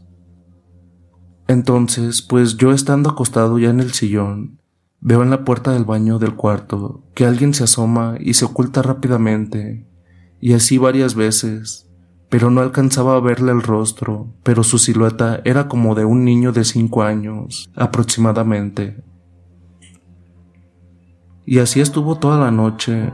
Al día siguiente platicando con mi mujer, ella me comentó que ella todo el día siente como si alguien la observara y cada que suelta el niño por hacer alguna u otra cosa que requiere ambas manos, el niño comienza a llorar y al ir por él siempre lo encuentra en otra posición diferente a la que ella lo dejó. Y prácticamente todo esto nos comenzó a suceder desde que el sábado estuvimos platicando de esos temas. Hola, mi nombre es Manuel, soy vecino de Luis y pues el sábado pasado nos juntamos dos amigos y yo a echarnos unas cheves y estuvimos platicando de varios temas pero no sé cómo fue dándose la cosa que terminamos hablando de lo paranormal. Todo estaba normal, ya que pues estábamos platicando tan a gusto, pero comencé a notar a José bastante inquieto, lo veía que volteaba mucho para la casa de Luis. En eso le pregunté, ¿qué te pasa, güey? Ya te dieron miedo de estos temas, ¿verdad? No, nada de eso, solo que me pareció ver a alguien atrás de la camioneta de este güey. En eso yo volteé a ver, pero no miré a nadie y pues ya no le presté importancia. Seguimos platicando normal. Ya antes de meternos, yo comencé a sentirme algo incómodo. Sentía como si alguien me observara, pero no, no le di importancia. Y pues José nos dijo que él ya se iba a meter y todos decidimos hacer lo mismo, pues ya era bastante tarde. Yo me fui rumbo a mi casa, que prácticamente está a un lado de la casa de Luis. Entré tratando de hacer el menor ruido posible, ya que mi hermana y mi madre ya estaban dormidas. Llegué a mi cuarto, me desvestí y me acosté a dormir, pero no pasaron ni cinco minutos, cuando sentí como mi habitación se comenzó a sentir muy fría. También mi cuerpo lo empecé a sentir muy pesado. En eso escuché una voz que hizo eco en mi cuarto, pero una voz que era prácticamente la voz de mi hermano. Pero lo extraño de todo, que ese hermano de quien les hablo, ya tiene más de 10 años que falleció. En ese momento, un escalofrío me recorre todo mi cuerpo. Yo me encontraba acostado de lado. Entonces, en eso siento como, mi cama se sume y siento a alguien o algo que me abraza por detrás, pero abrazándome con brazos y piernas. Escucho una voz igual a la de mi hermano, pero con un toque de ultratumba que me dice, yo la verdad no quería porque esa cosa no era mi hermano. Aparte, se comenzó a soltar un aroma a azufre muy fuerte. Yo quería rezar, pero ninguna oración podía concretar, porque se me enredaban las palabras en mi pensamiento, porque ni gritar podía. En eso me vuelve a decir, que me volteas a yo no quería hacerlo, pero con el rabillo del ojo le alcancé a ver unos ojos rojos y un rostro muy negro, ya que esa cosa se estiraba para que le viera el rostro.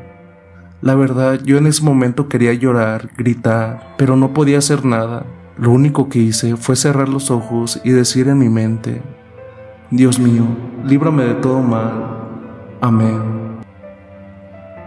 Al terminar de decir esa palabra, Solo escucho una carcajada que resonó en toda mi habitación y fue lo único que pude presenciar, ya que al pasar eso me sentí muy débil hasta el punto de quedarme dormido instantáneamente.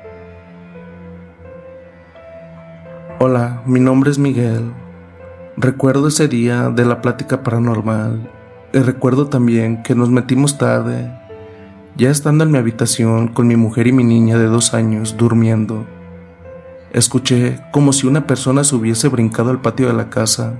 Se escuchó como cuando brincas y caes fuerte en el cemento. En cuanto escuché eso, me levanté rápido y al asomarme por la ventana, solo vi un rostro pegado a la misma, bastante oscuro y unos ojos rojos. Al verlos del susto, me caí para atrás y quedé desmayado del susto. Ya no supe más de mí hasta el día siguiente que mi mujer me despertó. Al despertar le conté todo a mi mujer y ella piensa que llegué muy tomado y ni siquiera pude llegar a la cama a acostarme, cuando en realidad estuve unos minutos ya acostado con ella, pero aún así no me cree porque según ella ni sintió que la cama se hubiese movido. El demonio. Era en el año 2009. Nos mudamos a la localidad de Flores, en Buenos Aires, no tan lejos de la avenida Rivadavia. Mi esposo, Ricardo, en esa época era dueño de una juguetería en la zona. Al mudarnos, trasladamos el negocio a un nuevo local. La casa se conectaba con el local, en donde instalamos la juguetería la persona que nos vendió nos dijo que era un edificio bastante viejo, pero con una estructura fuerte. Se le habían hecho muchos arreglos antes de venderlo, y el vendedor había dejado el local y la casa en un muy buen estado. La casa tenía cuatro pisos y un inmenso ático, El local estaba ubicado al frente de la casa, digamos, digamos que la tapaba. En esa época, la verdad, estábamos muy bien económicamente. Yo trabajaba en una empresa de publicidad y mi esposo con la juguetería nos iba muy bien. La primera semana en la casa había sido bastante buena. No nos costó acostumbrarnos al nuevo hogar pero la segunda semana empecé a despertarme siempre a las 4 de la madrugada y luego se me hacía difícil volverme a dormir. No sabía por qué, ni hablar del ambiente. Cada noche que pasaba se hacía más fría y no me sentía bien. Es como que a veces sentía una extraña energía negativa en la casa. Hubo un día en que uno de los empleados de la juguetería Damián encontró en el depósito una caja en donde había un juego de Ouija. Este venía con su caja bien cerrada. Damián le preguntó a Ricardo sobre ese juego y le contó en dónde lo había encontrado. Mi esposo le pidió que tirara ese juego al bote de la basura.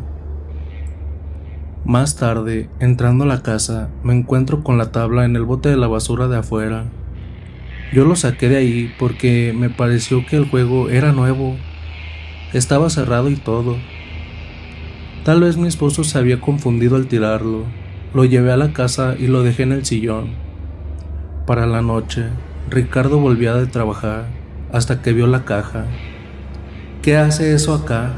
me preguntó. Yo le respondí que lo había sacado de la basura. No, no, no, no, lo tiré yo. Hay que tirarlo. Eso no es un juego me dijo él.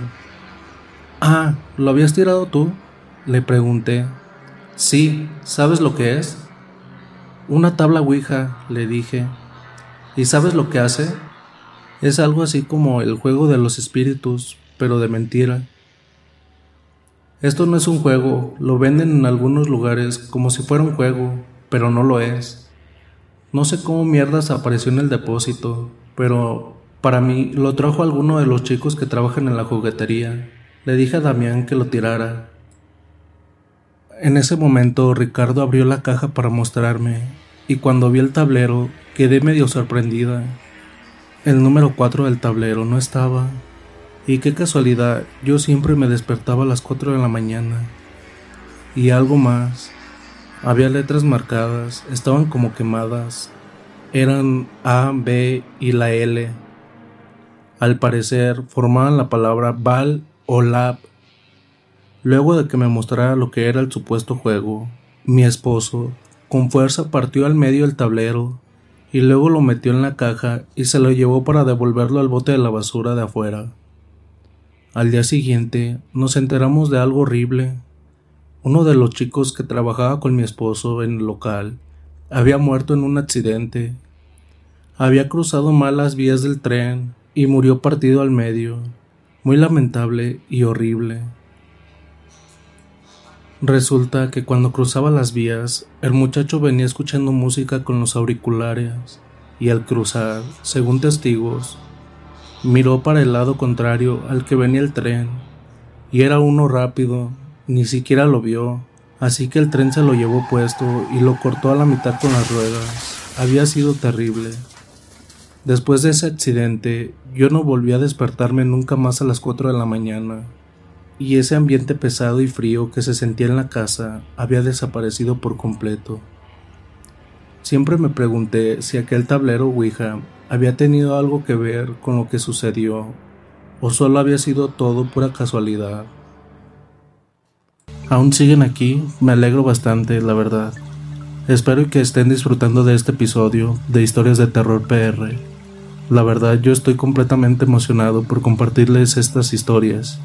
Y pues sin más, damos comienzo a la segunda y última historia de este episodio. Un demonio estuvo conmigo. Hola comunidad de historias de terror PR y Luis. Mi nombre es Patricia. Soy originaria del estado de León, Guanajuato.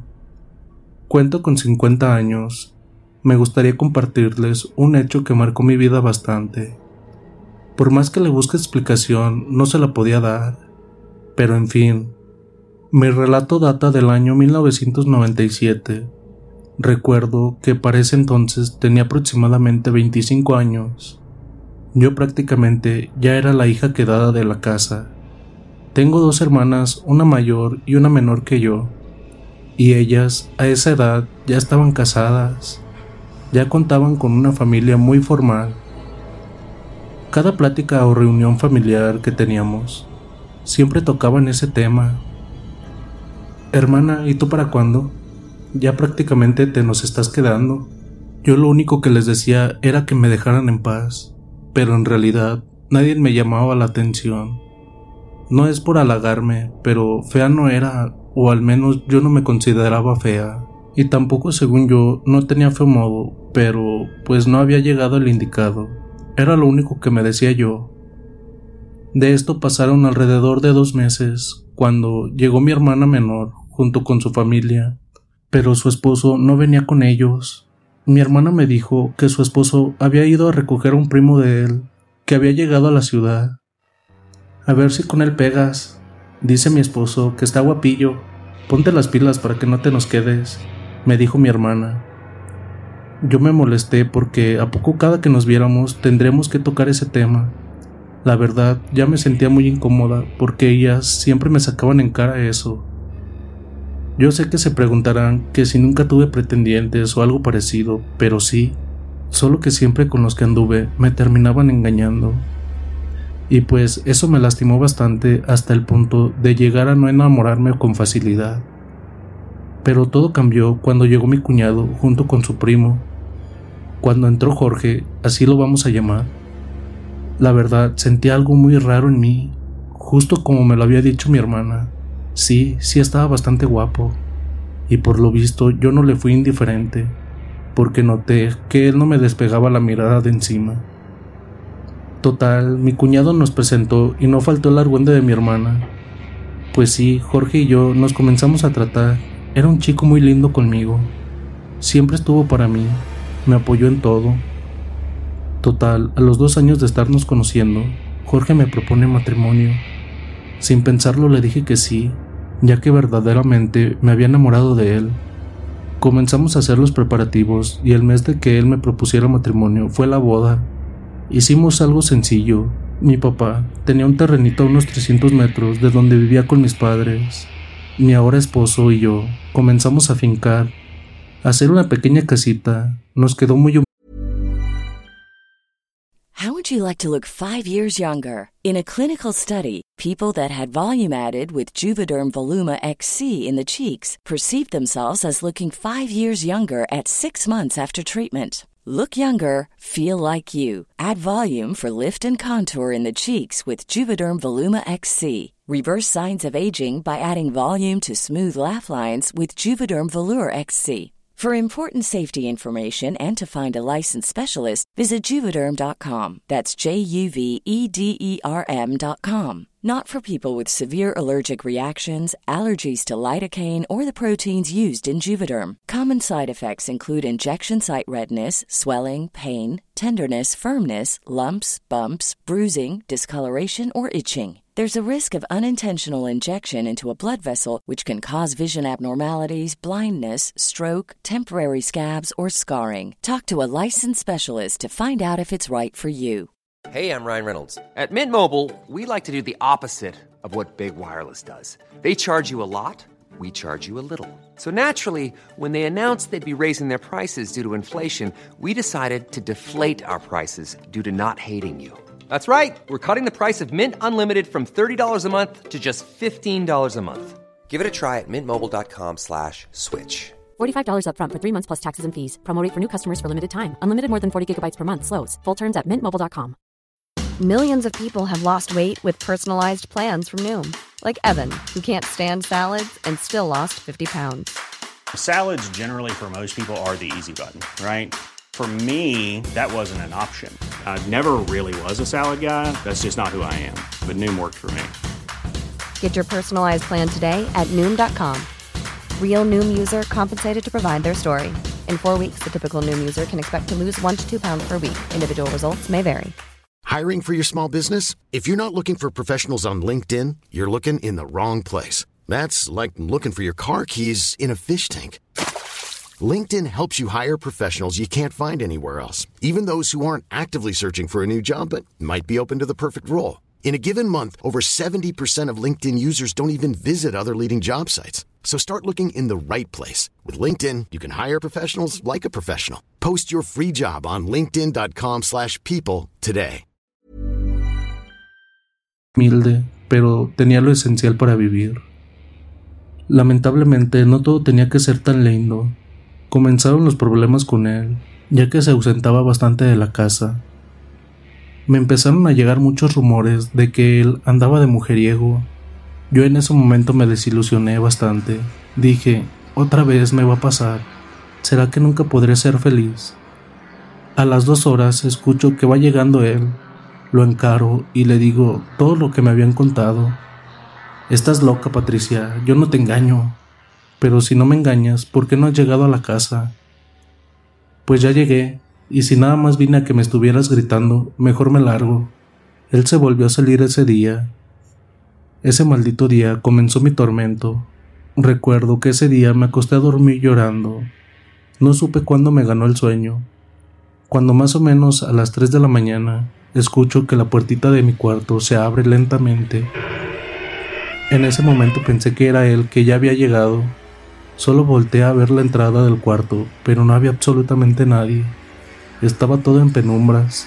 Pensé que no había cerrado bien la puerta cuando me metí al cuarto, y a lo mejor el viento la habría abierto. Pero no pasó ni un minuto cuando siento que alguien se sienta en la orillita de mi cama. Sentí como la esponja, porque no teníamos dinero para una cama decente. Teníamos una esponja algo gruesa para dormir. En ese momento traté de moverme, pero no pude. Sentí mi cuerpo tieso, no podía moverme. Comencé a sentir unas manos muy frías que me empezaron a acariciar mis piernas. Yo trataba de gritar o moverme, pero no efectuaba ningún sonido y ningún movimiento. Solo escuché un susurro en mi oído izquierdo. Vas a ser mía. Y en ese momento en la habitación se soltó un olor a carne podrida. Ya cuando pasó todo, pude recuperar mi movilidad y me lancé a llorar. No sabía qué había pasado. Ya no pude dormir.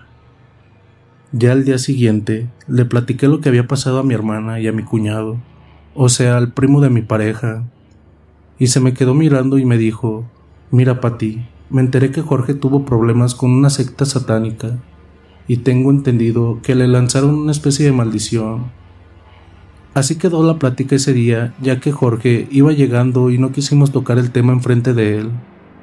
Le serví de comer y estuvo todo bien. Ese día no hubo ningún problema y la noche estuvo increíble. Dormí muy a gusto, sin ningún temor. Así pasaron los días, hasta un sábado que él llegó ebrio a la casa y comenzamos a discutir. Su forma de evadir los problemas optaba por mejor irse de la casa y no llegar. Nuevamente esa noche sentí cómo me estaban toqueteando mis partes íntimas, pero nuevamente no pude moverme, solo pude abrir mis ojos y fue cuando vi a un espectro totalmente oscuro. Solo se le notaban sus ojos. Tenía unos ojos totalmente rojos. Yo en ese momento quería gritar, llorar, salir corriendo, pero no conseguía hacer nada. Te voy a ser mía, me encantas. Yo esa noche, por más que trataba de rezar, no podía formar palabras. Tu Dios aquí no existe. Ese demonio seguía tocando mis partes íntimas y yo solo lloraba, porque cualquier intento que hacía por huir era inútil.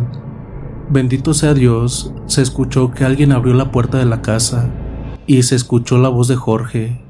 En ese momento hice mi mayor esfuerzo por gritar y salió un grito bastante fuerte.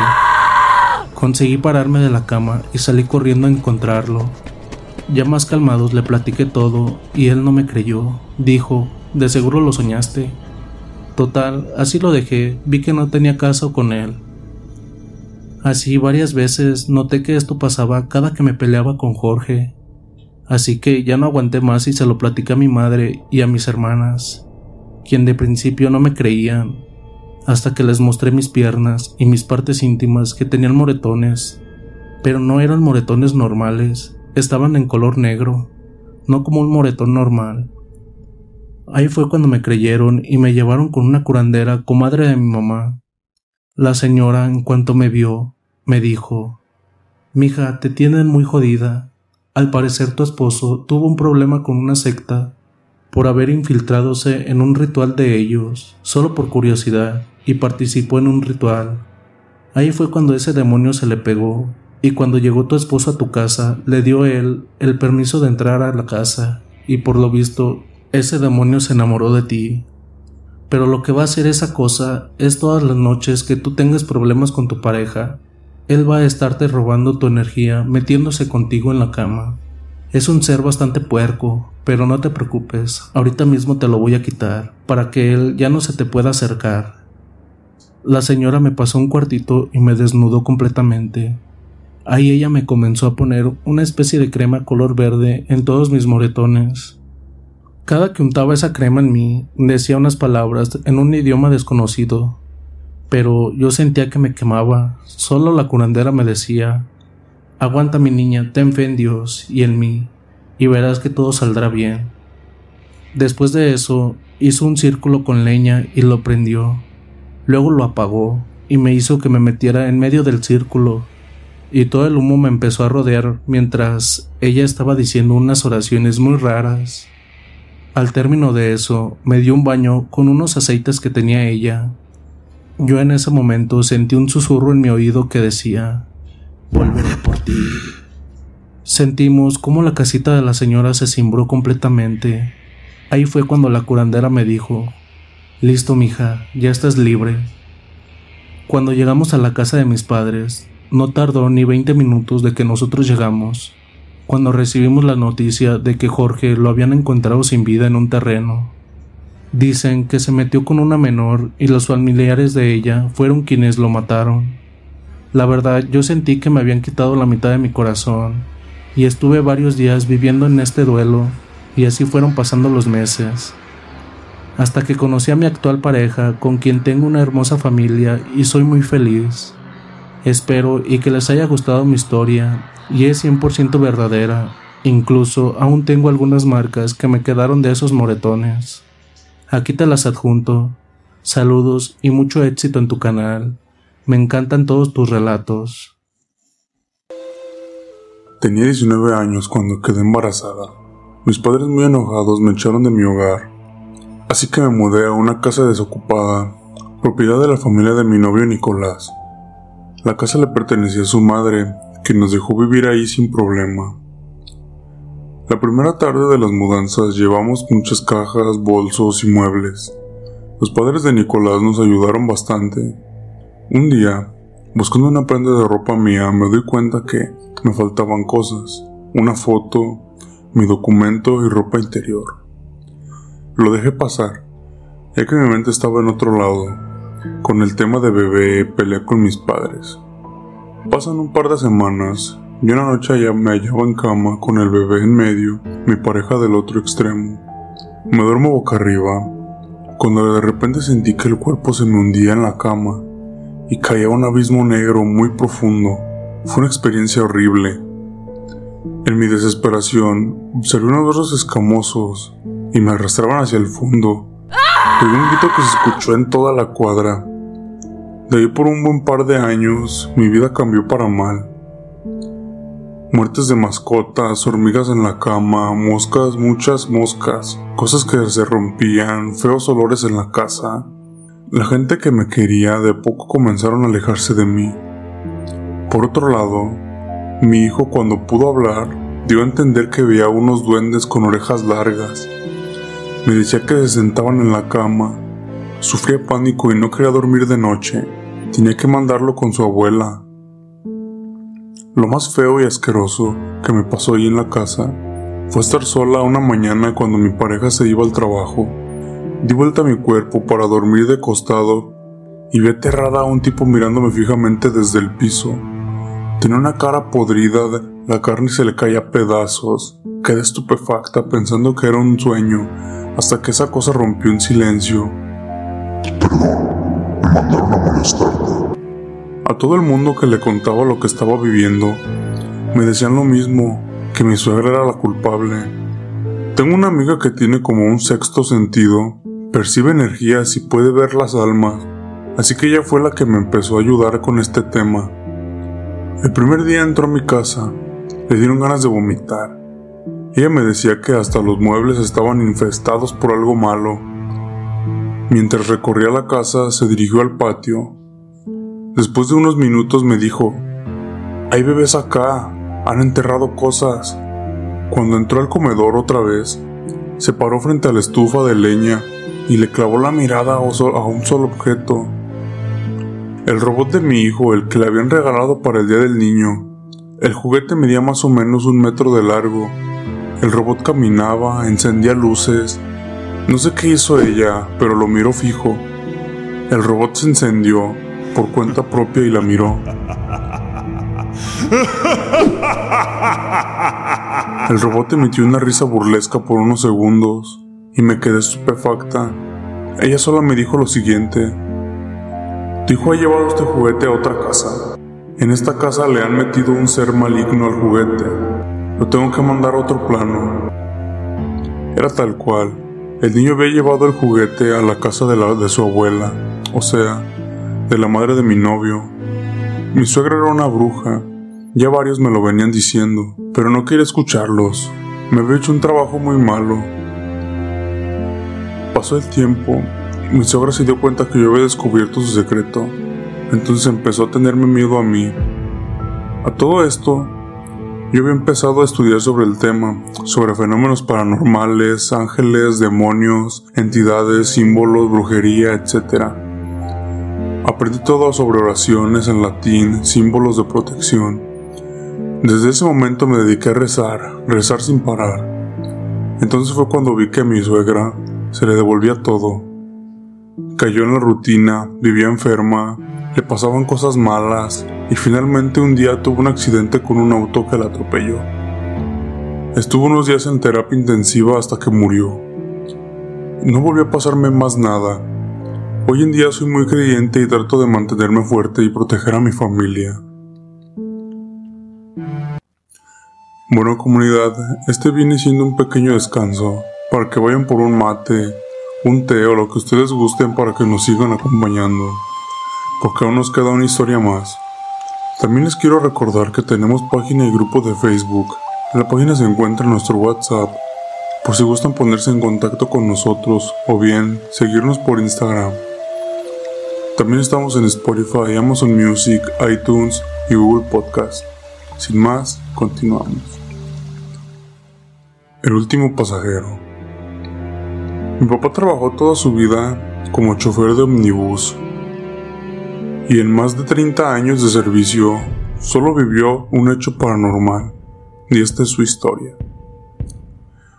Una noche de domingo, muy entrada la noche, se había terminado su turno. Iba yendo a dejar el vehículo a la base de la empresa. Supongo que se refería a salir de la línea. A mitad del camino, se percata que una mujer hacía señas en una esquina. Al frenar el omnibus, se encuentra a una abuela grande. Papá le explica que ya no estaba en servicio, a lo que la abuela le pidió por favor que la llevara, que solo eran unas cuadras nada más. Algo de pena y compasión despertaron el corazón de mi papá. Finalmente optó por llevarla. La mujer sube y se sienta al fondo de los asientos.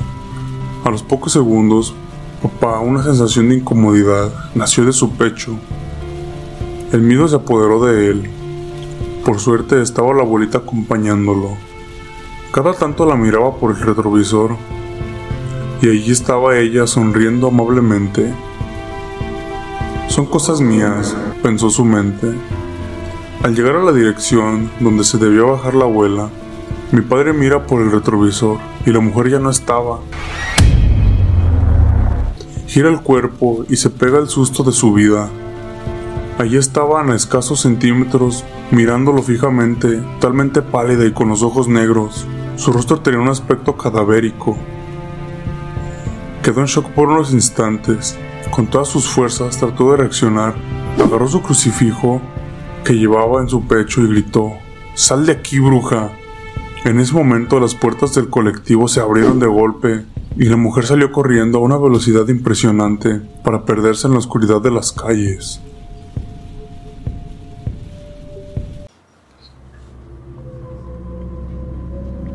En una casa abandonada en el bosque, rodeada por árboles altos y sombríos, la gente decía que estaba embrujada, pero nadie se atrevía a entrar para descubrir la verdad. Un día, un grupo de amigos decidió desafiar sus miedos y explorar la casa. Al entrar, se dieron cuenta que algo estaba mal. Había un olor a podrido en el aire y las paredes estaban cubiertas de moho y telarañas. Mientras avanzaban por el pasillo, escucharon un ruido extraño y siniestro que venía de la habitación al final del corredor. Al abrir la puerta, se encontró con una habitación oscura y fría. Había una cama en el centro de la habitación, cubierta por una sábana polvorienta. De repente, la sábana comenzó a moverse y los amigos sintieron un escalofrío recorrer su cuerpo.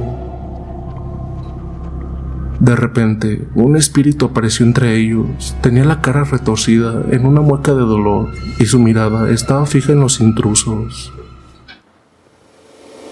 Los amigos intentaron huir, pero la puerta estaba bloqueada. El espíritu comenzó a acercarse lentamente hacia ellos y podrían sentir su aliento frío en sus caras. De repente, una voz resonó en la habitación.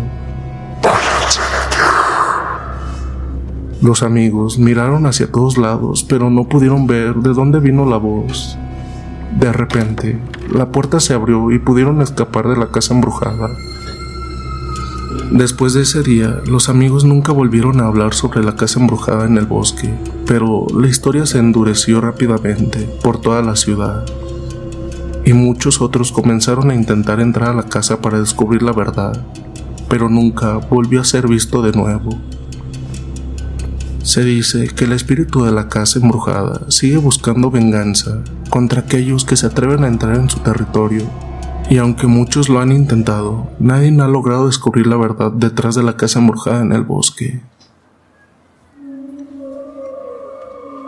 Esta historia nos la comparten por Facebook y espero que sea de su agrado en una casa antigua y abandonada en el bosque, donde se decía que vivía un ser maligno que aterrorizaba a todos los que se atrevían a acercarse. Los vecinos contaron historias terribles sobre los gritos y lamentos que provenían de la casa durante la noche, y muchos juraban haber visto figuras extrañas rondando por sus alrededores. Cierto día, un grupo de jóvenes decidieron desafiar a la leyenda y entrar en la casa en busca de aventuras. A pesar de las advertencias de los vecinos, se adentraron en el bosque y encontraron la casa, cuyas puertas chirriaron al abrirse. A medida que avanzaban por las habitaciones polvorientas, notaron que algo extraño sucedió. Las sombras se movían en las paredes, las puertas se cerraban solas y escuchaban ruidos que parecían venir de las profundidades de la casa. La tensión y el miedo eran palpables en el ambiente. De repente, una de las chicas desapareció. Los demás comenzaron a buscarla, gritando su nombre sin obtener respuesta. Al adentrarse en una habitación oscura, encontraron a la joven sentada en el suelo, con una expresión aterradora en su rostro. Al acercarse, notaron que tenía marcas en su piel, como si hubiera sido arañada por algo invisible. A partir de ese momento, los jóvenes comprendieron que habían entrado en una trampa mortal. Las puertas se cerraron con fuerza y los pasillos se retorcían como si tuvieran vida propia, confundiendo a los jóvenes y haciéndolos caer en trampas mortales.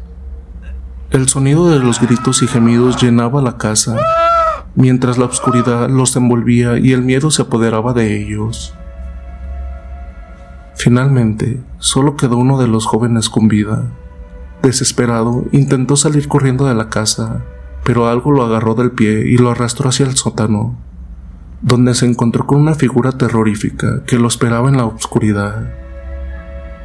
Desde entonces, la casa abandonada ha sido un lugar maldito, y nadie se atreve a entrar en ella.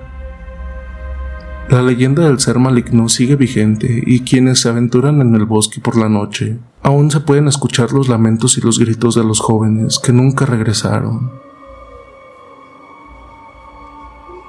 Una pequeña aldea en medio de un bosque, donde la gente vivía en paz y armonía. Sin embargo, cada noche, cuando la oscuridad caía sobre la aldea, se oían extraños gemidos y llantos que provenían de una casa en ruinas al otro lado del río. Los vecinos evitaban acercarse a la casa, pues decían que estaba maldita sin embargo, un día, una mujer joven descuidó lo que había detrás de los lamentos nocturnos. Se adentró en el bosque y llegó hasta la casa en ruinas, donde descubrió una criatura espeluznante que aullaba de dolor en el interior. La joven se acercó lentamente, tratando de no hacer ruido, pero la criatura lo notó y se abalanzó sobre ella. Era un ser extraño, mitad hombre, mitad lobo, con la piel desgarrada y las garras afiladas. La joven se asustó pero no corrió. En vez de eso, se acercó aún más, como si estuviera hipnotizada por la criatura. La criatura comenzó a hablarle, diciendo que había sido maldita por un hechicero que la había transformado en un ser monstruoso. Le pidió ayuda, suplicando a la joven que encontrara al hechicero y lo obligara a deshacer el hechizo. La joven, conmovida por el dolor de la criatura, pensó en ayudarla. A lo largo de varios días buscó al hechicero y finalmente lo encontró en una cueva oculta en las montañas. El hechicero era un hombre anciano que había perdido la razón y se había convertido en un monstruo a su vez. La joven peleó contra el hechicero utilizando todos los trucos y conocimientos que había aprendido de los ancianos de su aldea. Al final, lo venció y lo obligó a deshacer el hechizo que había lanzado sobre la criatura. Con el hechizo deshecho, la criatura se convirtió de nuevo en un hombre y le agradeció a la joven por haberlo salvado. Desde entonces, la aldea estaba en paz sin tener que escuchar los lamentos nocturnos de la criatura maldita. La joven se convirtió en una heroína para su pueblo y nunca volvió a temer a la oscuridad. Cerca de donde vivo había una casa grande y hermosa en las afueras de la ciudad, rodeada de un amplio jardín con árboles frondosos y flores de todos los colores. La casa había sido construida por una familia adinerada hacía muchos años pero después de la muerte de sus dueños, había quedado abandonada y envuelta en un misterio.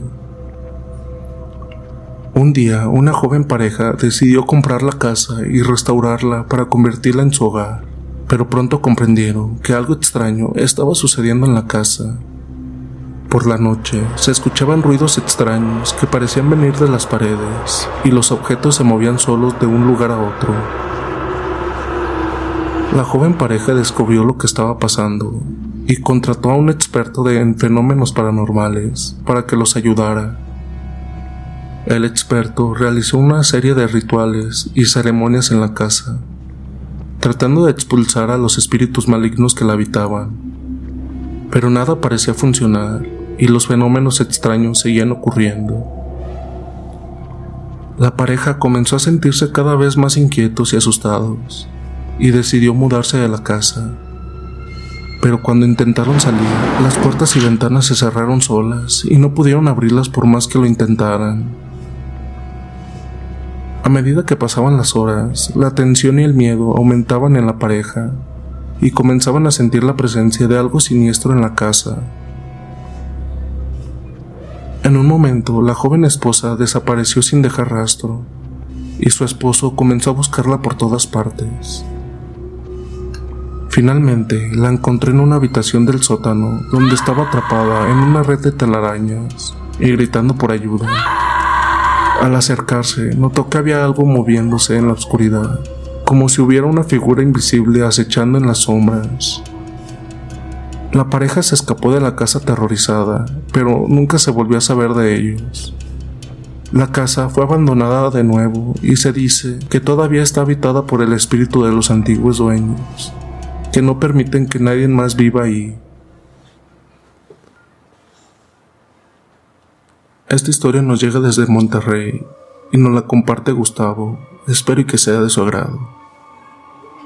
Cerca de donde yo vivía, había un antiguo circo abandonado en las afueras de la ciudad, que había cerrado hace muchos años debido a un terrible accidente en el que varios artistas habían muerto.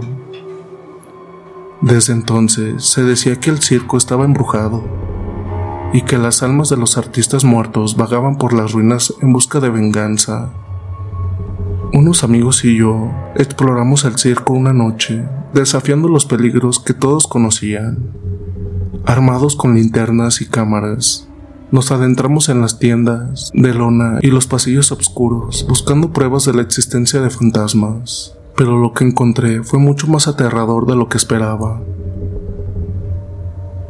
En una de las tiendas encontramos un payaso diabólico que nos persiguió con una risa macabra, intentando apuñalarnos con un cuchillo oxidado. En otra encontramos una mujer sin cabeza que parecía flotar en el aire y sus gritos llenaban el aire. A medida que avanzábamos, nos dimos cuenta de que algo terrible había ocurrido en este lugar algo que había dejado una marca imborrable en el circo y en las almas de aquellos que lo habían habitado. La verdad, llegamos a sentirnos cada vez más asustados y mis amigos quisieron abandonar la expedición, pero nos encontramos atrapados dentro del circo, incapaces de encontrar la salida. Finalmente, uno de mis amigos encontró la salida y todos corrimos hacia ella, escapando del circo embrujado pero en nuestra huida nos encontramos con una figura sombría que parecía estar esperándonos en la entrada.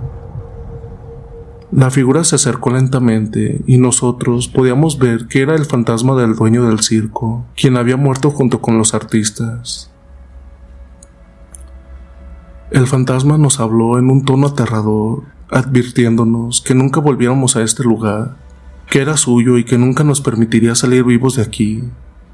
Nosotros huimos aterrorizados y juramos nunca volver a ese circo embrujado, que se convirtió en una leyenda macabra de la ciudad. En lo profundo del bosque había una cabaña de madera que siempre había estado vacía.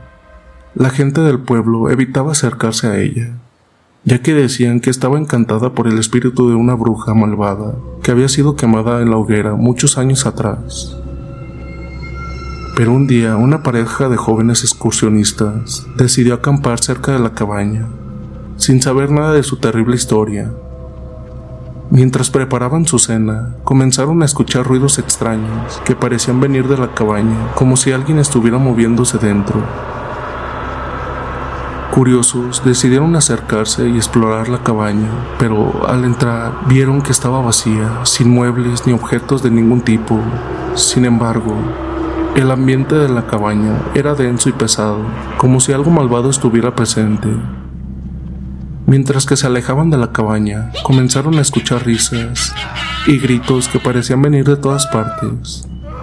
Las hojas de los árboles estaban agitando, pero no había viento, y las ramas se movían solas, como si hubiera una fuerza sobrenatural en el bosque. Los jóvenes intentaron huir, pero se dieron cuenta de que algo los estaba persiguiendo. Al darse la vuelta, vieron la figura de la bruja, quien los había seguido hasta su campamento. La bruja se acercó lentamente y los jóvenes notaron que tenía los ojos vacíos y sin vida, como si estuviera poseída por el mal. La pareja intentó huir de nuevo, pero la bruja los persiguió a través del bosque, enviando ramas y raíces para atraparlos en su camino. Los jóvenes se encontraron acorralados, sin saber cómo escapar de la bruja malvada. Finalmente, la pareja se separó a duras penas, pero desde entonces nunca se aventuraron en el bosque de nuevo. La cabaña de la bruja sigue en pie y muchos dicen que su espíritu malvado todavía acecha en la oscuridad, esperando a su próxima víctima. En una pequeña aldea aislada en las montañas, había una leyenda de una niña que desapareció misteriosamente hace muchos años. La gente decía que la niña había sido secuestrada por un espíritu malvado que habitaba en un pozo cercano. Desde entonces se decía que la niña aparecía de vez en cuando, pidiendo ayuda para escapar del pozo. Un día, un grupo de jóvenes aventureros investigaron la leyenda y encontraron el pozo donde se decía que la niña había desaparecido. Después de horas de caminar por el bosque, finalmente encontraron un pozo antiguo y en ruinas en una colina. Al acercarse al pozo, los jóvenes comenzaron a escuchar los llantos y gritos de una niña que parecía venir del interior. Con la ayuda de una linterna, lograron ver la figura pálida y desfigurada en el fondo del pozo, que parecía suplicarles ayuda. Sin pensarlo dos veces, uno de los jóvenes descendió al pozo para ayudar a la niña. Pero una vez que llegó al fondo, la figura cambió y se transformó en un espíritu malvado y siniestro que comenzó a atacarlo. Los otros jóvenes intentaron rescatarlo, pero se dieron cuenta de que algo los estaba impidiendo subir.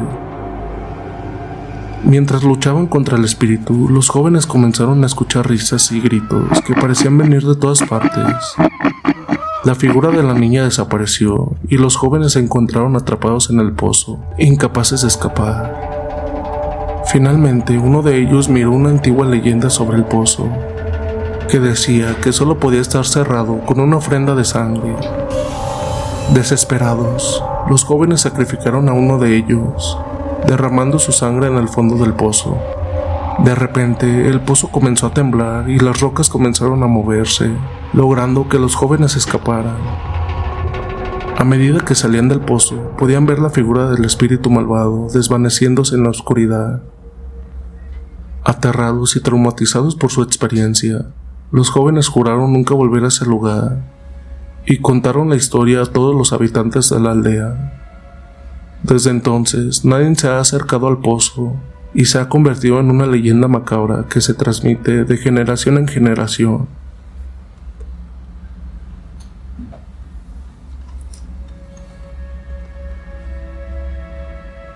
En una pequeña ciudad costera había una casa abandonada que había estado vacía durante muchos años. La gente decía que la casa estaba encantada por el espíritu de una mujer que había sido asesinada ahí y que su fantasma aún habitaba en el lugar. Una noche, un grupo de amigos decidió explorar la casa abandonada, a pesar de las advertencias de la gente del pueblo. Al entrar en la casa, que estaba bastante en ruinas y cubierta de polvo y telarañas. Sin embargo, algo en el aire era diferente, como si la casa estuviera viva y respirando. Mientras exploraban las habitaciones, comenzaron a escuchar ruidos extraños que parecían venir debajo del piso. Decididos a descubrir el origen de los sonidos, quitaron una tabla del piso y encontraron una escalera que llevaba a un sótano oscuro y húmedo. Al bajar las escaleras, vieron que el sótano estaba lleno de muebles antiguos, como si alguien hubiera vivido ahí hace muchos años. Pero lo más inquietante fue una figura que se encontraron en un rincón. Una mujer de aspecto pálido y ojos vacíos, que parecía mirarlos con una fría indiferencia. Aterrorizados, los amigos intentaron huir de la casa, pero vieron que las puertas y ventanas estaban bloqueadas. En su lugar, la figura de la mujer lo seguía, flotando por el aire y apareciendo en cada rincón de la casa. Finalmente, los amigos se encontraron atrapados en una habitación, acorralados por la figura de una mujer que parecía cada vez más amenazante. Fue entonces cuando notaron algo en su mano, una llave antigua que habían encontrado en el sótano. Sin pensarlo dos veces, uno de ellos usó la llave para abrir una caja de seguridad que habían encontrado en el sótano. En su interior encontraron una carta escrita por la mujer asesinada, en la que contaba su historia y el paradero del asesino. Al leer la carta, la mujer desapareció en la oscuridad y las puertas y las ventanas se abrieron. Los amigos huyeron de la casa y se llevaron la carta, entregándose a la policía quienes finalmente pudieron resolver el misterio del asesinato. Desde entonces, la casa abandonada se convirtió en un lugar sagrado y la gente dejó flores y velas en su entrada en memoria a la mujer asesinada. Pero algunos dicen que todavía se puede ver la figura de la mujer flotando por la casa en las noches de luna llena.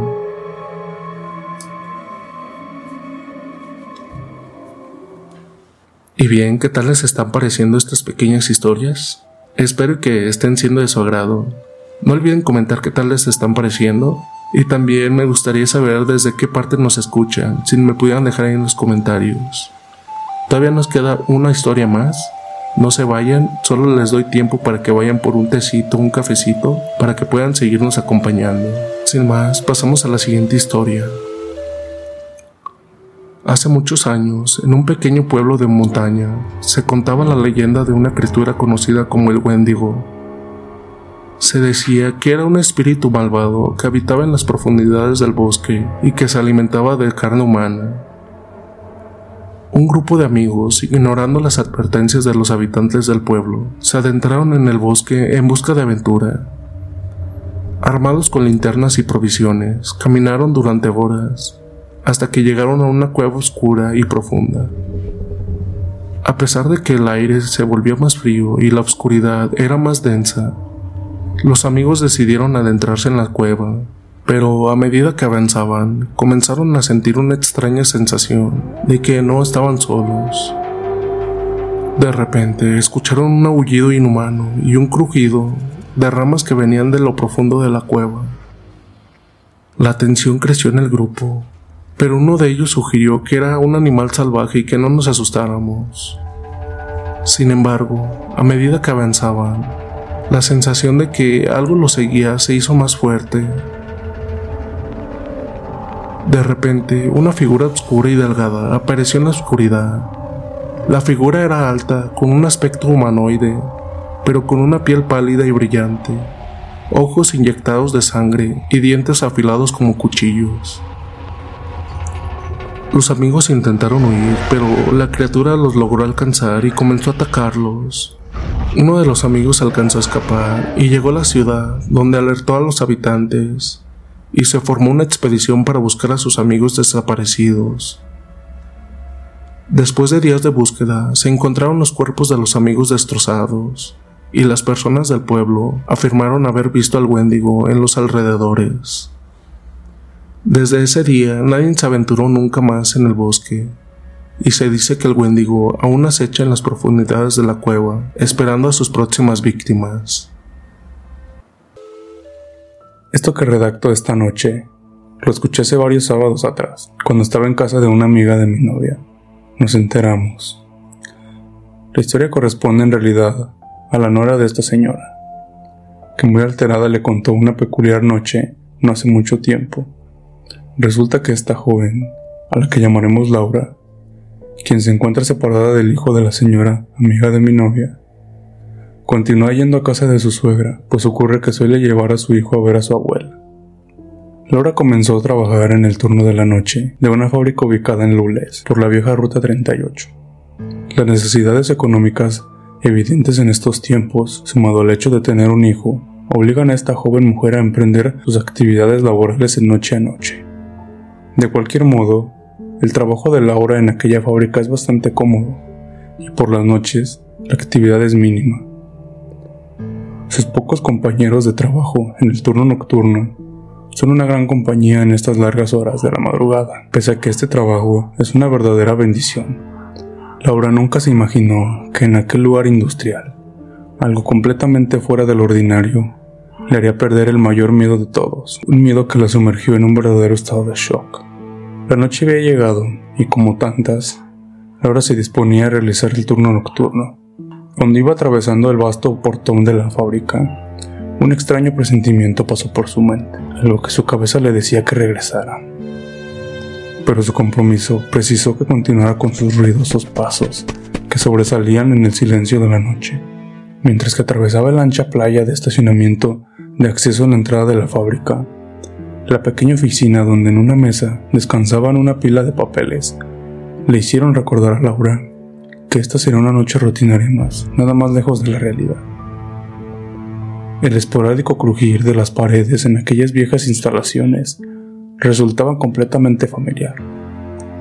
Ella no quería nada paranormal, y menos en aquellas cosas que se contaban, cosas que ella atribuía a mentiras y ladinos o alucinaciones de ebrios, como por ejemplo las supuestas apariciones que realizaba un hombre que fue empleado en este lugar y que falleció en un accidente mientras realizaba sus tareas laborales. Aún con sus jóvenes años, su convicción de que nada fuera del ordinario podía pasar le ayudaban a permanecer muchas horas a solas, en aquel pequeño cuarto y al final de un largo y oscuro pasillo. Manuel, el señor de la limpieza, solía llegar con un confortador mate que cortaba las horas gracias a las amenas charlas que surgían. Pero el reloj mostraba que Manuel se estaba demorando. Algo le debió suceder, pues siempre estaba ahí. Ese modesto tic-tac de las agujas del reloj le hacían mirar recurrentemente hacia el reloj, donde estaba la puerta entreabierta y se podía atisbar aquel oscuro y profundo pasillo. La ausencia de Manuel le hizo dar cuenta a Laura que sus temores más profundos y reprimidos nunca se afloraban gracias a la compañía de éste. Se dio cuenta por un instante que si de pronto algo surgía, algo completamente imprevisto pasaba, sus gritos tal vez no podían ser oídos por los otros empleados, quienes trabajaban a la otra punta de las instalaciones. Aquel pensamiento lleno de temor comenzó a arrepentirse por ir a trabajar pese a la extraña sensación que sintió cuando arribaba al trabajo. Un ruido estruendoso, seguido de unos guiñidos en el tubo fluorescente que iluminaba la oficina donde trabajaba, le hicieron quedar atenta a cualquier cosa. Aquel sonido vino de la zona de motores. Algo tuvo que pasar. Estuvo tentada a pararse e ir a ver qué sucedía, pero esta vez, y quizá por primera vez en ese lugar, decidió hacerle caso a su conciencia y allí se quedó exactamente. Luego de unos minutos, unos ligeros pasos escuchó venir a su dirección. Su corazón se aceleró al ver que su silueta, que se dibujaba entre las penumbras de ese pasillo, no era la de Manuel. Inspiró profundo y contuvo el aire. Una voz conocida llamándole por su nombre le hizo tranquilizar. Era Jorge, quien mientras entraba a la oficina le avisaba que un motor explotó, que se cortó la luz en todo el sector de máquinas. Cuando la calma arribó a su cabeza y esos fantasmas de la mente desaparecieron, Laura buscó pretextos para que Jorge le hiciera compañía. Pues efectivamente Manuel no va a trabajar esa noche. Jorge, quien era operador de una de las máquinas, quedó sin trabajo al menos hasta que el técnico resuelva el problema, así que cordialmente se quedó acompañando a Laura, al menos por una hora. En tanto la charla central era la explosión, y Jorge manifestaba que lo sucedido parecía un sabotaje, por lo extraño, todo lo que se hablaba era coherente y lógico, hasta que Jorge hizo referencia al enano ese. ¿Cuál enano? preguntó Laura. El pitufo ese, respondió Jorge. Pues no sabía nada de eso. ¿Nunca te lo contaron? Así, Jorge comenzó a contarle sobre los problemas que tienen en el sector de máquinas por las esporádicas apariciones de un enano, un duende, que fue visto por muchos. Eso es mentira, lo dijo con ímpetu Laura. Esas cosas no existen. Jorge, con una sonrisa burlona, tras notar el nerviosismo de Laura, dijo una mentira solo para fomentar mayor inquietud en su compañera. Pues yo lo vi. Hugo, el gordo, varios changos lo vimos. Es bajito, cara de viejo, lleva un sombrero grande y ropas viejas. Nos llama con voz aguda. Ah, y parece tener una joroba. Unos gritos lejanos llamando a Jorge le interrumpieron, y este con esa burlona malicia de haber sembrado el miedo en su compañera, se fue a ver qué pasaba. Laura una vez más quedaba sola, pero esta vez era peor, pues en su mente flotaba esa estúpida mentira, como lo repetía en voz alta. Las eternas horas iban pasando, y su temor a lo más ridículo la mantenía sentada, aun cuando sus necesidades fisiológicas le hacían pensar en cómo ir al baño y atravesar aquel sombrío y maldito pasillo. Sin embargo, el miedo no era tonto. Sentía que algo aguardaba por ella en esa oscuridad sus compañeros para hacerle una broma pasada. Quizá, ojalá, era lo que pensaba. Evidentemente los fantasmas de la mente estaban ganando terreno. A las 4.30 am marcaba el reloj y su necesidad de ir al baño superaba cualquier miedo. Así se paró, tomó su celular como una linterna y encaró hacia la puerta. Comenzó a cruzar el pasillo, siempre mirando hacia adelante. Formas oscuras surgían a los lados producto de su reflejo nutrido por el miedo. Finalmente llegó a una sala iluminada por una tenue luz amarillenta. Miró hacia los costados y notó que no había nadie. En camino hacia los baños, ingresó y la luz blanca del fluorescente del baño le hizo tranquilizar un poco. Hizo lo que tenía que hacer y más relajada salió. Pudo notar un silencio inusual. Seguramente pudieron reparar las máquinas, pensó. Pero la curiosidad, tan mala compañía, le hizo dirigirse hacia el sector de las máquinas para buscar a sus compañeros y ver qué es lo que pasaba. Y estando ahí, pudo comprobar efectivamente que ninguno estaba, ni siquiera el técnico. Seguramente se encuentran más adelante junto a los de seguridad, pensó. Pero cuando intentó volverse, un sutil sonido, como un chasquido, le hizo mirar hacia un costado. Había una cinta que colgaba de una máquina Extrañamente se movía y no había viento. La cinta era roja. Dudó por un instante, pero finalmente se fue hacia donde ésta se encontraba. En ese momento, debajo de una mesa de no más de un metro diez, surgió una figura oscura y muy bajita, que caminaba casi de costado. Esa cosa no era humano, era muy regordete, brazos y piernas demasiado gordos. Eso le causó tremenda impresión Quedó paralizada por el miedo, no podía ni gritar. Aquella cosa caminaba casi con dificultad. Tal vez por sus pequeñas piernas, parecía Rengo. El reflejo de una de las luces proyectó sobre la cara de este ser y comprobó que parecía un viejo, un viejo que le sonreía, pero con unos profundos ojos negros. El miedo superó y sacando fuerzas de donde no tenía, movió sus piernas y comenzó a correr. Nadie sabe cómo hizo, pero corrió toda la zona de máquinas llena de obstáculos y pudo llegar hasta donde estaba un señor de seguridad. Este la vio llegar helada, con el pánico representado en su rostro. Sin poder hablar, ahí llamaron a otros hombres una señora de la limpieza y entre todos la llevaron a la enfermería para darle algún tranquilizante. En todo ese tiempo no podía articular frase alguna. Cuando por fin pudo hacerlo, le contó a los presentes, casi balbuceando, la aberración de la que fue testigo. Todos dijeron vio al enano. Laura, en tal estado, no pudo continuar trabajando y regresó a su casa acompañada de un compañero. Cuando pasó el susto, ella tomó la decisión de no volver a trabajar. Le contó esta historia a su suegra, aún visiblemente afectada. La historia que voy a narrar no me tiene como su actor principal. Tomo conocimiento de la misma por medio de su protagonista. En el año 2001 me hallaba cursando mi carrera universitaria y además de ello realizaba semanalmente actividades pastorales en una iglesia. Un sábado por la tarde, el padre Patricio organizó una reunión con algunos chicos de la iglesia. La reunión fue de lo más normal hasta que tocó el tema del diablo. El cura se veía reticente al hablar al respecto. No obstante, por nuestra insistencia, él nos contó la siguiente experiencia. Este cura llevaba poco tiempo de haberse consagrado a Cristo, a mediados de la década de los 80.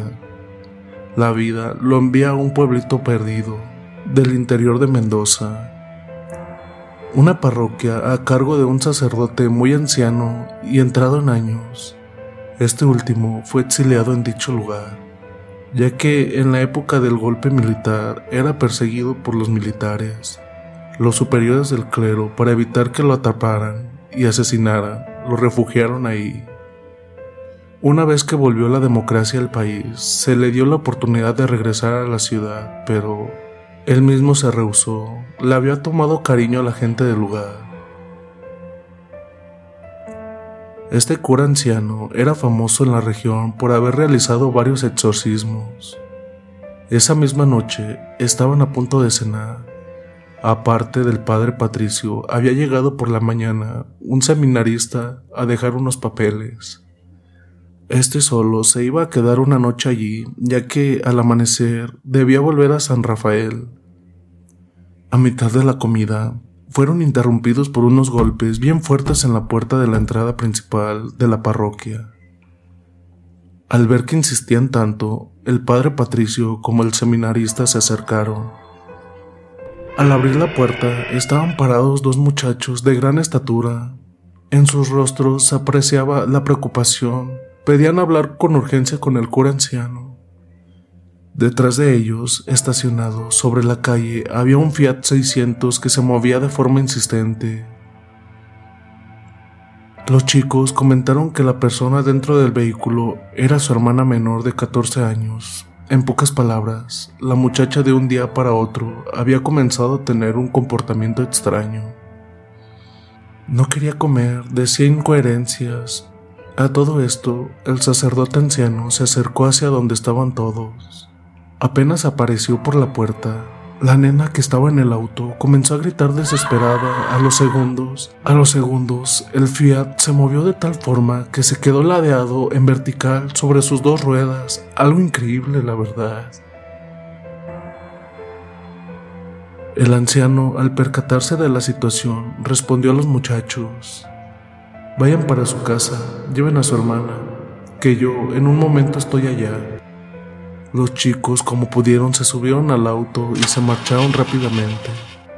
El cura viejo se metió a la iglesia, tomó un bidón de agua, lo bendijo y les habló con estas palabras, tanto al seminarista como a Patricio. Hoy será una noche larga y dura, y voy a necesitar su ayuda. Vamos a pelear contra el demonio. Van a haber muchas cosas que capaz ninguno de los dos están preparados para ver todavía, pero Aquí es muy común que sucedan. Los tres, después de orar, se dirigieron a la casa de aquella niña. Al llegar, se dan con la familia de esta nena afuera del inmueble. La razón, la joven se rehusaba a salir del vehículo a toda costa. El padre pidió que por favor la sacaran del auto y la dejaran en su habitación. La pusieron sobre la cama y con mucho esfuerzo los hermanos sujetaron las piernas. El padre Patricio sujetó la mano izquierda y el seminarista el brazo restante. El cura anciano se puso delante de la chica, sacó un libro viejo y comenzó a recitar unas oraciones en latín. Cada tanto, al terminar una oración, rociaba con agua bendita el cuerpo de la niña. Esta, a su vez, al sentir esas gotas de agua en su anatomía, se desesperaba de tal manera que contorsionaba todo su ser. Era muy difícil mantenerla doblegada entre los cuatro. Al instante, la nena comenzó a hablar con una voz tan grave, insultaba al cura que dirigía el exorcismo. Además, revelaba los secretos más íntimos y vergonzosos de sus hermanos mientras se reía. A los minutos, de forma imprevista, giró la cabeza en dirección a lo de mi amigo, el padre Patricio, y le dijo: Tu hijo de estás cagado de miedo, ¿no? Ahora crees en el demonio. El padre Patricio confesó mientras nos contaba el relato que nunca tuvo tanto terror como aquella vez. No se explicaba que una niña pudiera leer su mente y emociones. Inmediatamente movió el rostro en dirección al seminarista, que a su vez la tenía sujetando del rostro, brazo y en tono burlón gritó: Ahora, en este momento me estoy con y madre en el infierno. Largando al mismo tiempo una carcajada tan fuerte que estremeció la vivencia por completo. El padre Patricio nos comentó que el exorcismo es una guerra psicológica terrible. No cualquiera puede afrontar el reto. Lo que busca el demonio es interrumpir los rezos porque ese ritual no se puede cortar. Cada vez que el demonio logra distraer o sacar del ritmo a quien está rezando las oraciones, el ritual debe iniciarse nuevamente desde el principio. Te quiere ganar por el cansancio, en otras palabras. Cuando estaba amaneciendo, la chica se calmó y se quedó dormida. Todo volvió a la normalidad, pero el cura viejo acotó a los familiares que esa noche volvería porque tenía que seguir haciendo el ritual un tiempo más para asegurarse. Lo más escalofriante de todo lo vivido fue que al volver a la iglesia el seminarista contó al cura viejo y a mi amigo que tanto su madre como su hermana habían muerto en un accidente de tráfico hace poco tiempo y que no entendía cómo la chica podía saber eso si él había llegado un par de horas antes de los sucesos. El sacerdote anciano le dio una respuesta inquietante. Es que no era la chica quien te habló, fue Satanás quien te dijo eso. Reza mucho por tu mamá y tu hermana porque hace mucha falta. No la están pasando bien. El seminarista se volvió esa misma mañana a San Rafael muy consternado por lo vivido y por lo que le dijo la chica poseída sobre su mamá y su hermana. Más aún por la explicación que le dio el cura viejo Fallo en la Matrix. ¿Alguno de ustedes se han puesto a pensar sobre nuestra realidad? Quizás nuestra realidad no es tan sólida como parece. En los últimos años han aparecido un montón de anécdotas sobre los fallos en la Matrix. Y siendo sincero, nunca pensé vivir un hecho tan extraño y curioso como el vivido a fines del 2019. Trabajé en una IPF, o sea, una gasolinería, y a las afueras de la ciudad por la ruta nacional 3 kilómetros y acceso Piedrabuena. Y aquí es donde sucede mi anécdota. Una noche fría de julio, alrededor de las 2 a.m., llega a toda velocidad un Fiat 600 color rojo a la gasolinería. El conductor se baja del vehículo y pide que llene el tanque del automóvil. El tipo me mira y comenta que estaba apurado por llegar a casa con su familia, que la mujer anda por el noveno mes de embarazo y en cualquier momento daba luz. Paga el combustible con los dos billetes de mil pesos, me estrecha la mano y se sube al automóvil. Toca dos veces la bocina como despedida y luego observo desaparecer por la ruta en sentido contrario a la dirección por donde llegó. Al cabo de una hora, por segunda vez, llega a gran velocidad un Fiat 600 de color rojo. Se baja el mismo hombre y solicita apresurado que llene el tanque de combustible. ¿Qué pasó, hombre? Dije intrigado. Estoy apurado por llegar a casa, amigo. Tengo a mi mujer embarazada y en cualquier momento me convierto en papá. Respondió el conductor. Les juro que en ese instante me quedé duro por unos segundos, mirándolo fijamente. ¿Estaba haciéndome una broma? Me pregunté por dentro. ¿Nos hemos visto antes? No, no creo. Es la primera vez que te veo, replicó muy tranquilo el tipo. Tienes cara conocida, pero no me hagas caso. Son cosas mías. Nuevamente, pagó con dos billetes de mil pesos, estiró la mano para saludarme, tocó la bocina como saludo y se marchó en sentido contrario al que vino. Traté de hacer memoria en ningún momento lo vi pasar de regreso desde que se marchó, desde el primer arribo a la gasolinería. No era posible, no había caminos alternativos para dar vuelta, ni tampoco que se me haya pasado desapercibido un vehículo tan peculiar como ese Fiat 600 rojo. La noche siguió y a eso de las 5 a.m., por tercera vez llega a gran rapidez un Fiat 600 rojo a la estación no quise atenderlo, no quería acercarme al vehículo y mucho menos a su piloto. El conductor comenzó a tocar insistentemente la bocina del automóvil para ser atendido. A paso lento me acerqué. Tanque lleno, por favor. Sí, estoy apurado a llegar a casa.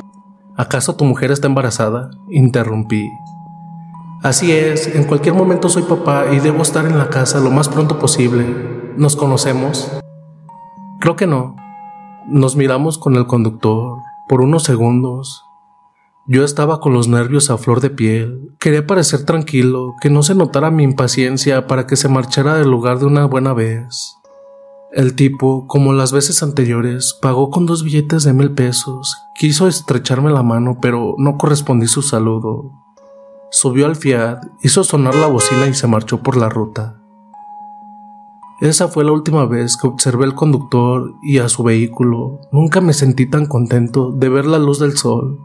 Nota de color. A los días, otro de los trabajadores de la gasolinería contó una curiosa anécdota. Los hechos eran tan idénticos. un conductor apresurado por llegar con su esposa embarazada a bordo de un Fiat color rojo. Error en la Matrix, no lo sé, solo espero que haya llegado a casa con su mujer. ¿Y ustedes alguna vez han tenido algún hecho así que ustedes no entiendan por qué está pasando, como, como dice aquí en esta historia, un error en la Matrix? ¿Ustedes sí creen en eso entonces? ¿A ustedes les ha pasado? Si es así y tienen la confianza con nosotros de compartirnos alguna de sus anécdotas, nos la pueden hacer llegar por el correo que está en la descripción, que viene siendo enviarnos tu anécdota arroba gmail.com o igual por Facebook o Instagram, por ahí también se pueden poner en contacto con nosotros. Y pues este sería un pequeño descanso de esta pequeña anécdota, muy extraña la verdad. Y sin más, pasamos a la siguiente. El juego de la copa. Aún no logro olvidar aquella noche donde todo era muy extraño. Era diciembre, estábamos en pleno verano, y siendo adolescente, tienes todo el tiempo del mundo. Con unos amigos de la cuadra decidimos ir a beber, a pasar el tiempo en un descampado cerca de mi barrio. Hicimos una fogata y nos sentamos alrededor del fuego a charlar. Algo aburridos, Javier, uno de mis amigos, saca una tabla de madera y propone jugar al juego de la copa. Yo tenía un poco de miedo por todo lo que había escuchado sobre ella, pero pensándolo fríamente, ¿por qué voy a tener miedo si es solo un juego? Al final nos decidimos, pusimos el tablero y todo, y empezamos a preguntar cosas. Sorprendentemente, la copa se fue moviendo y yo me quedé sin aliento. Era increíble. De repente, la copa explotó y eso fue demasiado. Nadie dijo nada, simplemente cada uno decidió que ya era hora de volver a casa. No pude dormir, me desperté varias veces porque encontraba la luz del baño encendida. A la mañana siguiente les pregunté a mis padres si ellos habían estado yendo al baño por la noche. Me contestaron que no, Pasé por alto ese incidente y no quise darles más importancia y traté de dejar todo en el olvido. Llegó la noche y me invitaron a una cena que se iba a hacer en la casa de un compañero del colegio. De camino pasé por delante de una plaza. En un banco había un hombre sentado. Cuando avancé un poco más, noté que ese mismo hombre me seguía. Iba vestido con gabardina negra y un sombrero oscuro. No me daba buenas vibras, así que aceleré el paso. Él también lo hizo. Yo, para no parecer paranoico, opté por otra estrategia. Me paré en seco, como si me fuera a atar los cordones de los zapatos, para ver qué hacía él. El tipo se me acercó al oído y en un susurro me dijo, No juegues con fantasmas cuando no sabes qué son. Quedé duro como una piedra y el hombre continuó su camino. Cuando pude levantar la vista, noté que iba levitando. Fue lo más raro y loco que me ha pasado en la vida hasta ahora. Hola historias de terror PR. Antes de iniciar con mi anécdota, te cuento que me llamo Manolo y radico en San Miguel. No daré más precisiones sobre mí, espero que sepan comprender mi actitud tan esquiva. Y la respuesta radica en que contar mi historia implica dar a conocer una experiencia que dudo puedan creer, pero que, sin embargo, es muy cierta, a tal punto que se ha llevado gran parte de mi vida. Comenzó como si fuera una travesura hasta que poco a poco todo se fue de mis manos. Hace muchos años que practico la magia negra y aún pese a ello, mi vida fue casi normal, pero ahora, durante estos tres años que me quedan de vida, viviré en la oscuridad esperando que alguien o algo me saque de aquí. No tengo la fuerza necesaria para enfrentar a los demonios que me acosan. Además, creo que ya es muy tarde para intentar algo. Comenzaré por contarles mi vivencia personal desde el inicio. Resulta que mi progenitora fue madre soltera. Nunca conocí a mi padre. Ella tampoco quiso hablarme sobre esta cuestión. Cada vez que insistía en el tema me decía secas y en tono severo, no querrás saber. Y acto seguido, rápidamente cambiaba el tema de la plática. Después de insistir por un buen tiempo, logré que me dijera el nombre de mi padre. pero antes de contármelo, me aclaró que este hombre llevaba años de muerto. Pasaron un par de meses desde que obtuve el nombre de mi papá, y siendo un primero de noviembre, faltando solo un día para mi cumpleaños, decidí pasar por el pueblo con unos amigos, como a eso de las 19 de la tarde. Les comenté a mis allegados, Che, ¿y si vamos al cementerio, joder? Te diría el nombre del pueblo y el cementerio, pero quiero permanecer en el anonimato. Es un pueblo al sur, de la provincia, antes de llegar a la localidad de Concepción. Nos fuimos para el lugar. El cementerio era muy viejo, no tenía muros medianeros. Lo único que servía para dividir el inmueble era un alambrado provisorio.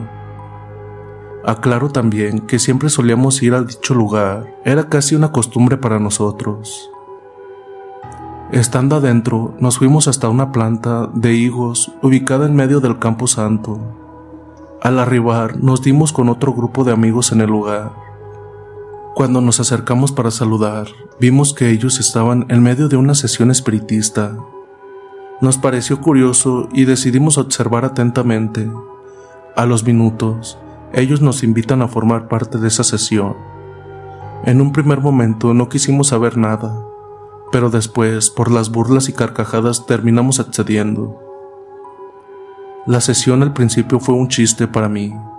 Dicho juego era una patraña, pero después de un rato, uno de los chicos nos preguntó a todos si no conocíamos algún fallecido cercano para invocar su espíritu.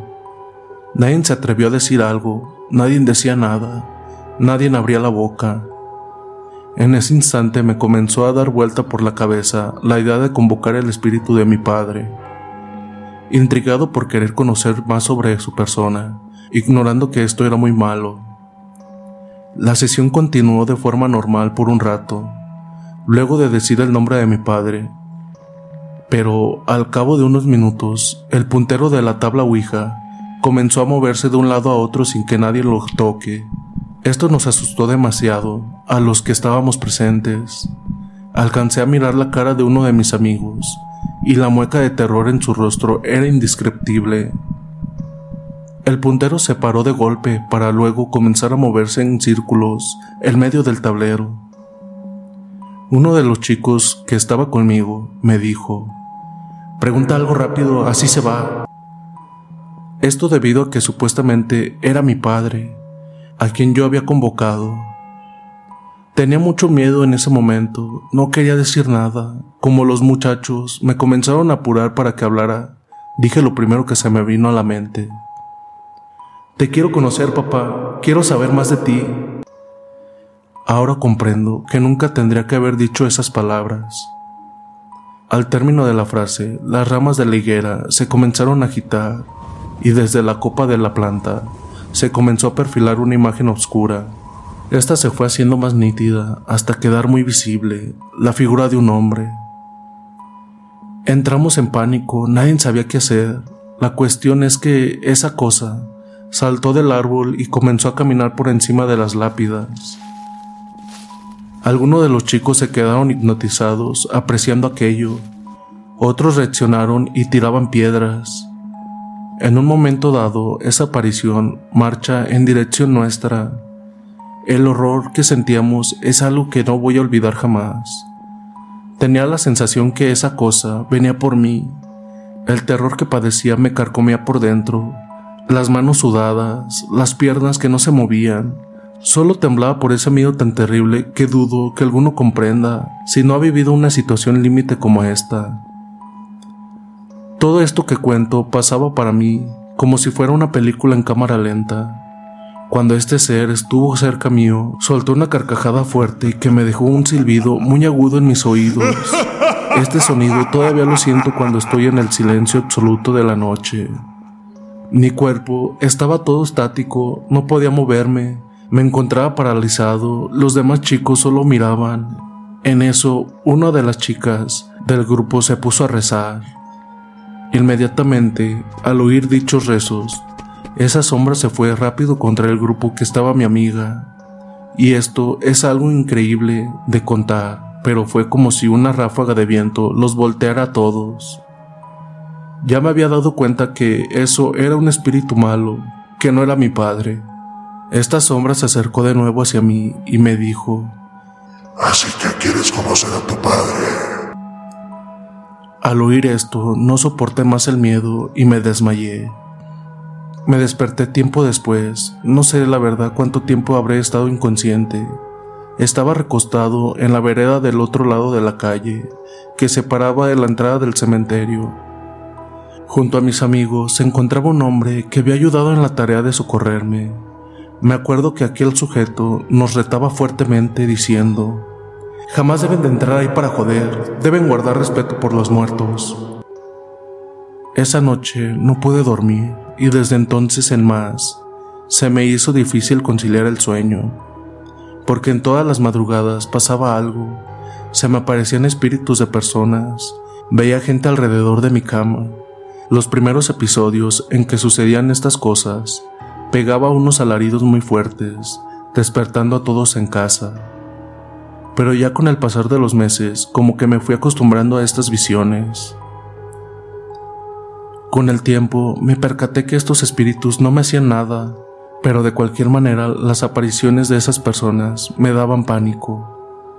Comenté de este tema a mucha gente para ver si encontraba alguna solución, hasta que una conocida de una tía de mi amiga me dijo que tenía que aprovechar a esos espíritus, que los mismos me ayudarían. Me dio miedo, pero también mucha intriga, y así terminé por aceptar la oferta de esta mujer. Ella me enseñaría a sobrellevar mis visiones y a usar a dichos entes en beneficio propio. Esta señora era una curandera muy famosa de la zona. Estuve más de un año aprendiendo cosas a su lado, ayudando en los distintos despachos o trabajos que hacía. En ese lapso de tiempo me quedé sin amigos, mis allegados se fueron alejando de mi persona al enterarse que era un estudiante de magia negra Llegó un punto en que me quedé completamente solo. Desde entonces comencé a hacer trabajos y a conocer más y más sobre esto. Lo malo es que cada despacho que se hace uno se acerca más al infierno.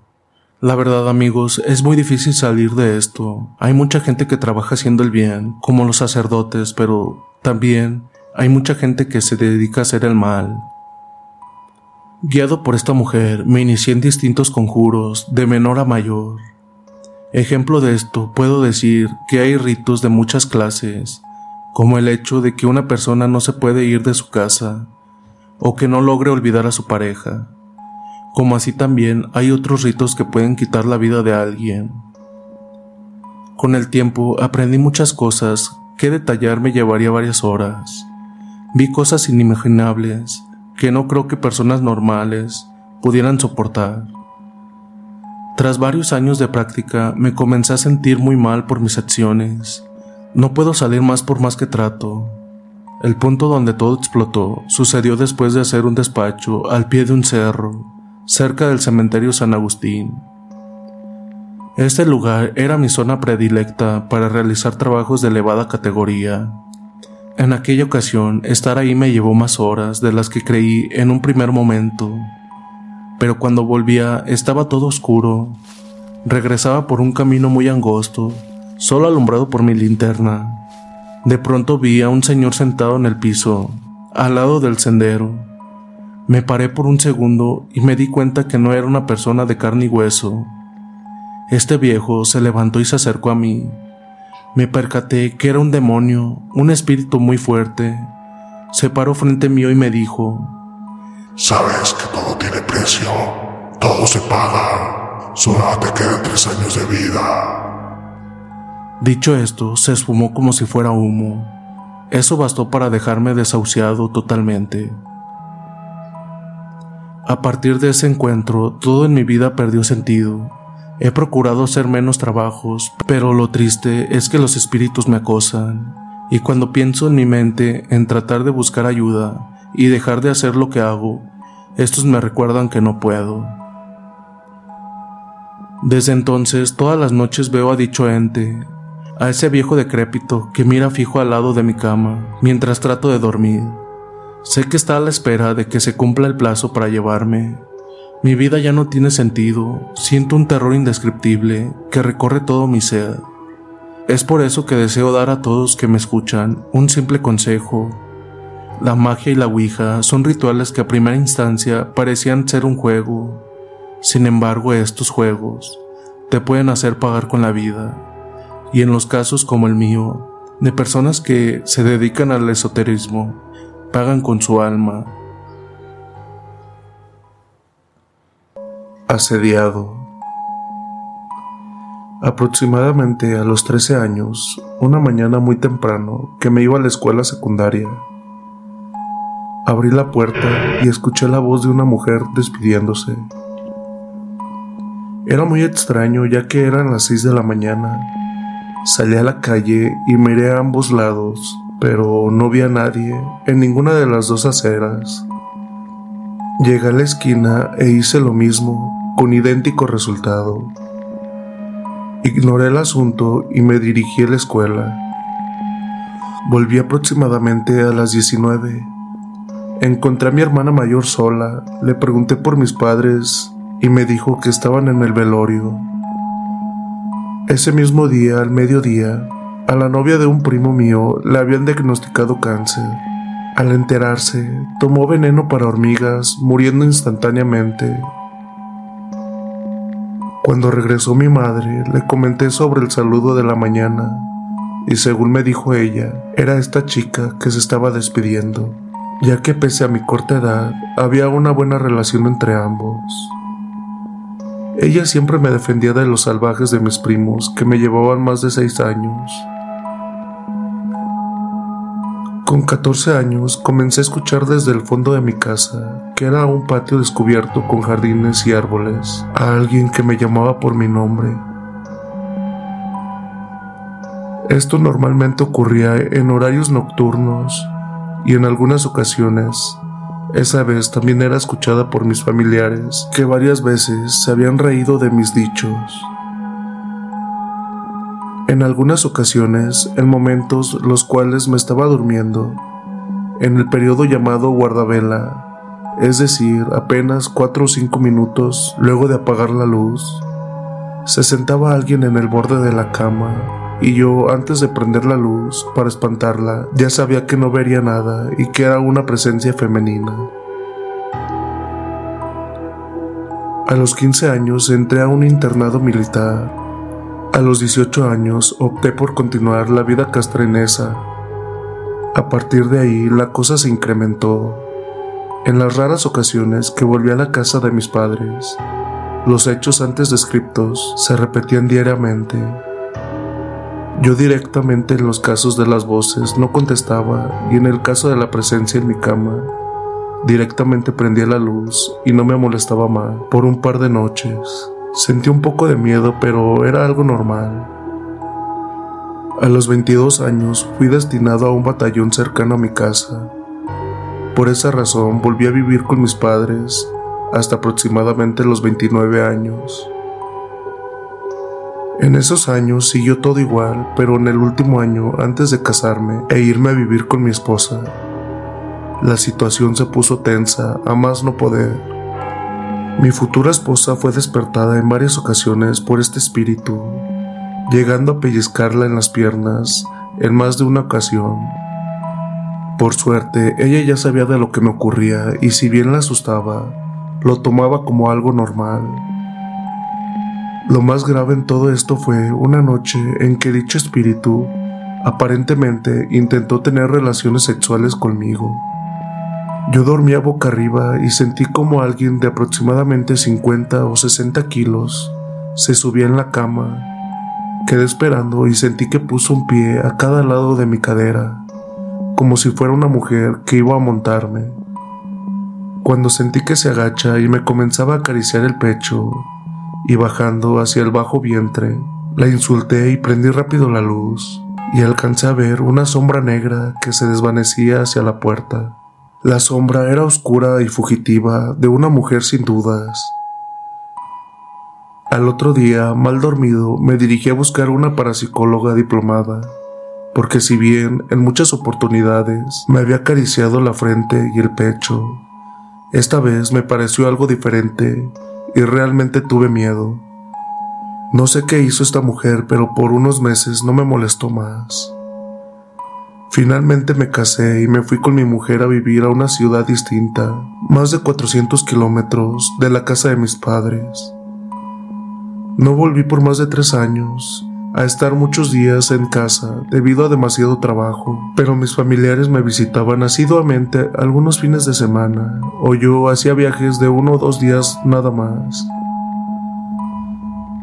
Para cuando volví a pasar unos días, mi primera hija ya tenía cerca de tres años y teníamos un bebé de meses.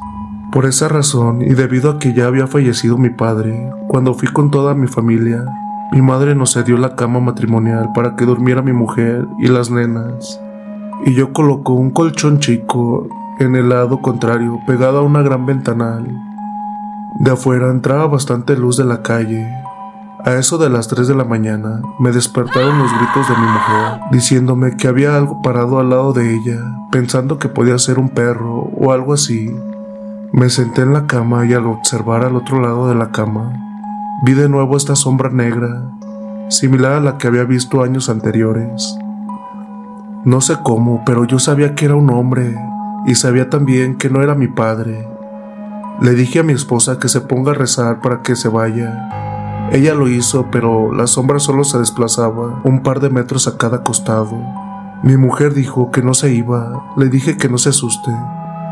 Le hablé a la sombra y le dije, deja de molestarnos, vete. Automáticamente se dirigió a los pies de la cama y se introdujo en un espejo de pie que había allí. Mi mujer se desmayó y luego entró en un sueño profundísimo, tanto que fue la primera vez que la escuché roncar. Dos horas después, alguien me arrancó la almohada debajo de mi cabeza y voló hasta el otro lado de la habitación.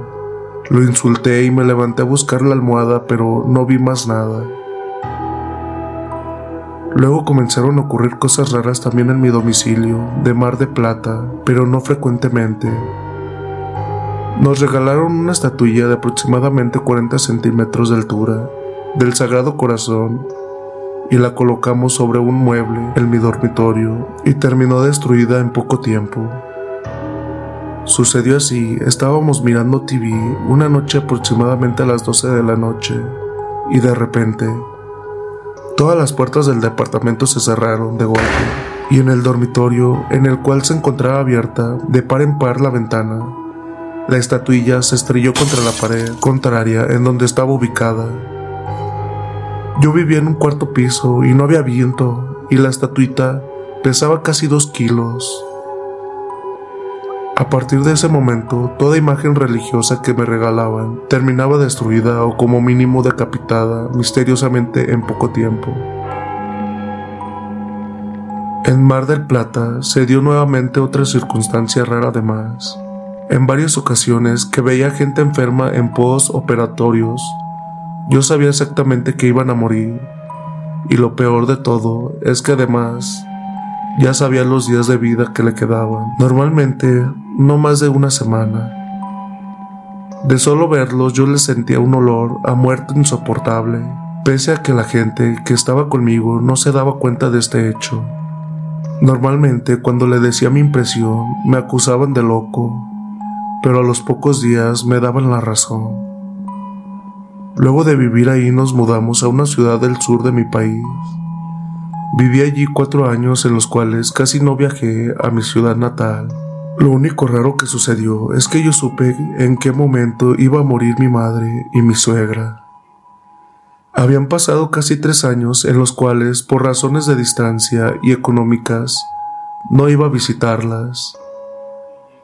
A fines del tercer año, mi esposa comenzó a organizar una visita para las próximas vacaciones de verano. Como todavía faltaban un par de meses, las coordinaciones y previsiones se realizaban sin apuro.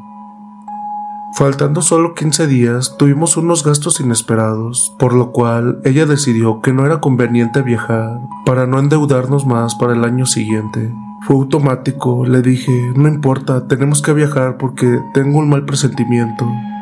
Mi presentimiento era sobre el fallecimiento de mi suegra, algo totalmente irreal, ya que esta señora solo sufría de un poco de asma y un poco de astrosis en sus manos.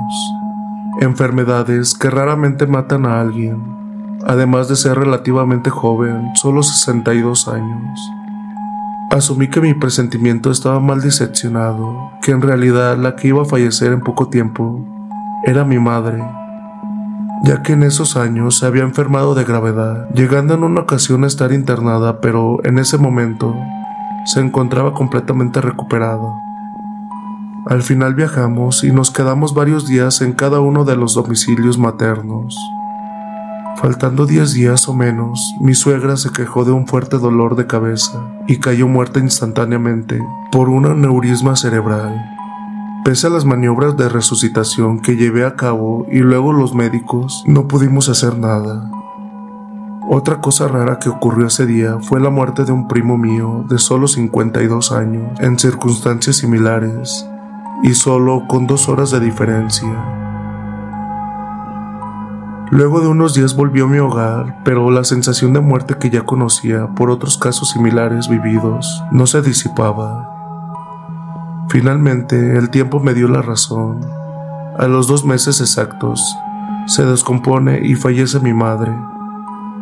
Hoy tengo más de 30 años y sinceramente no sé qué pasa en mi vida. Las sombras me persiguen donde quiera que vaya.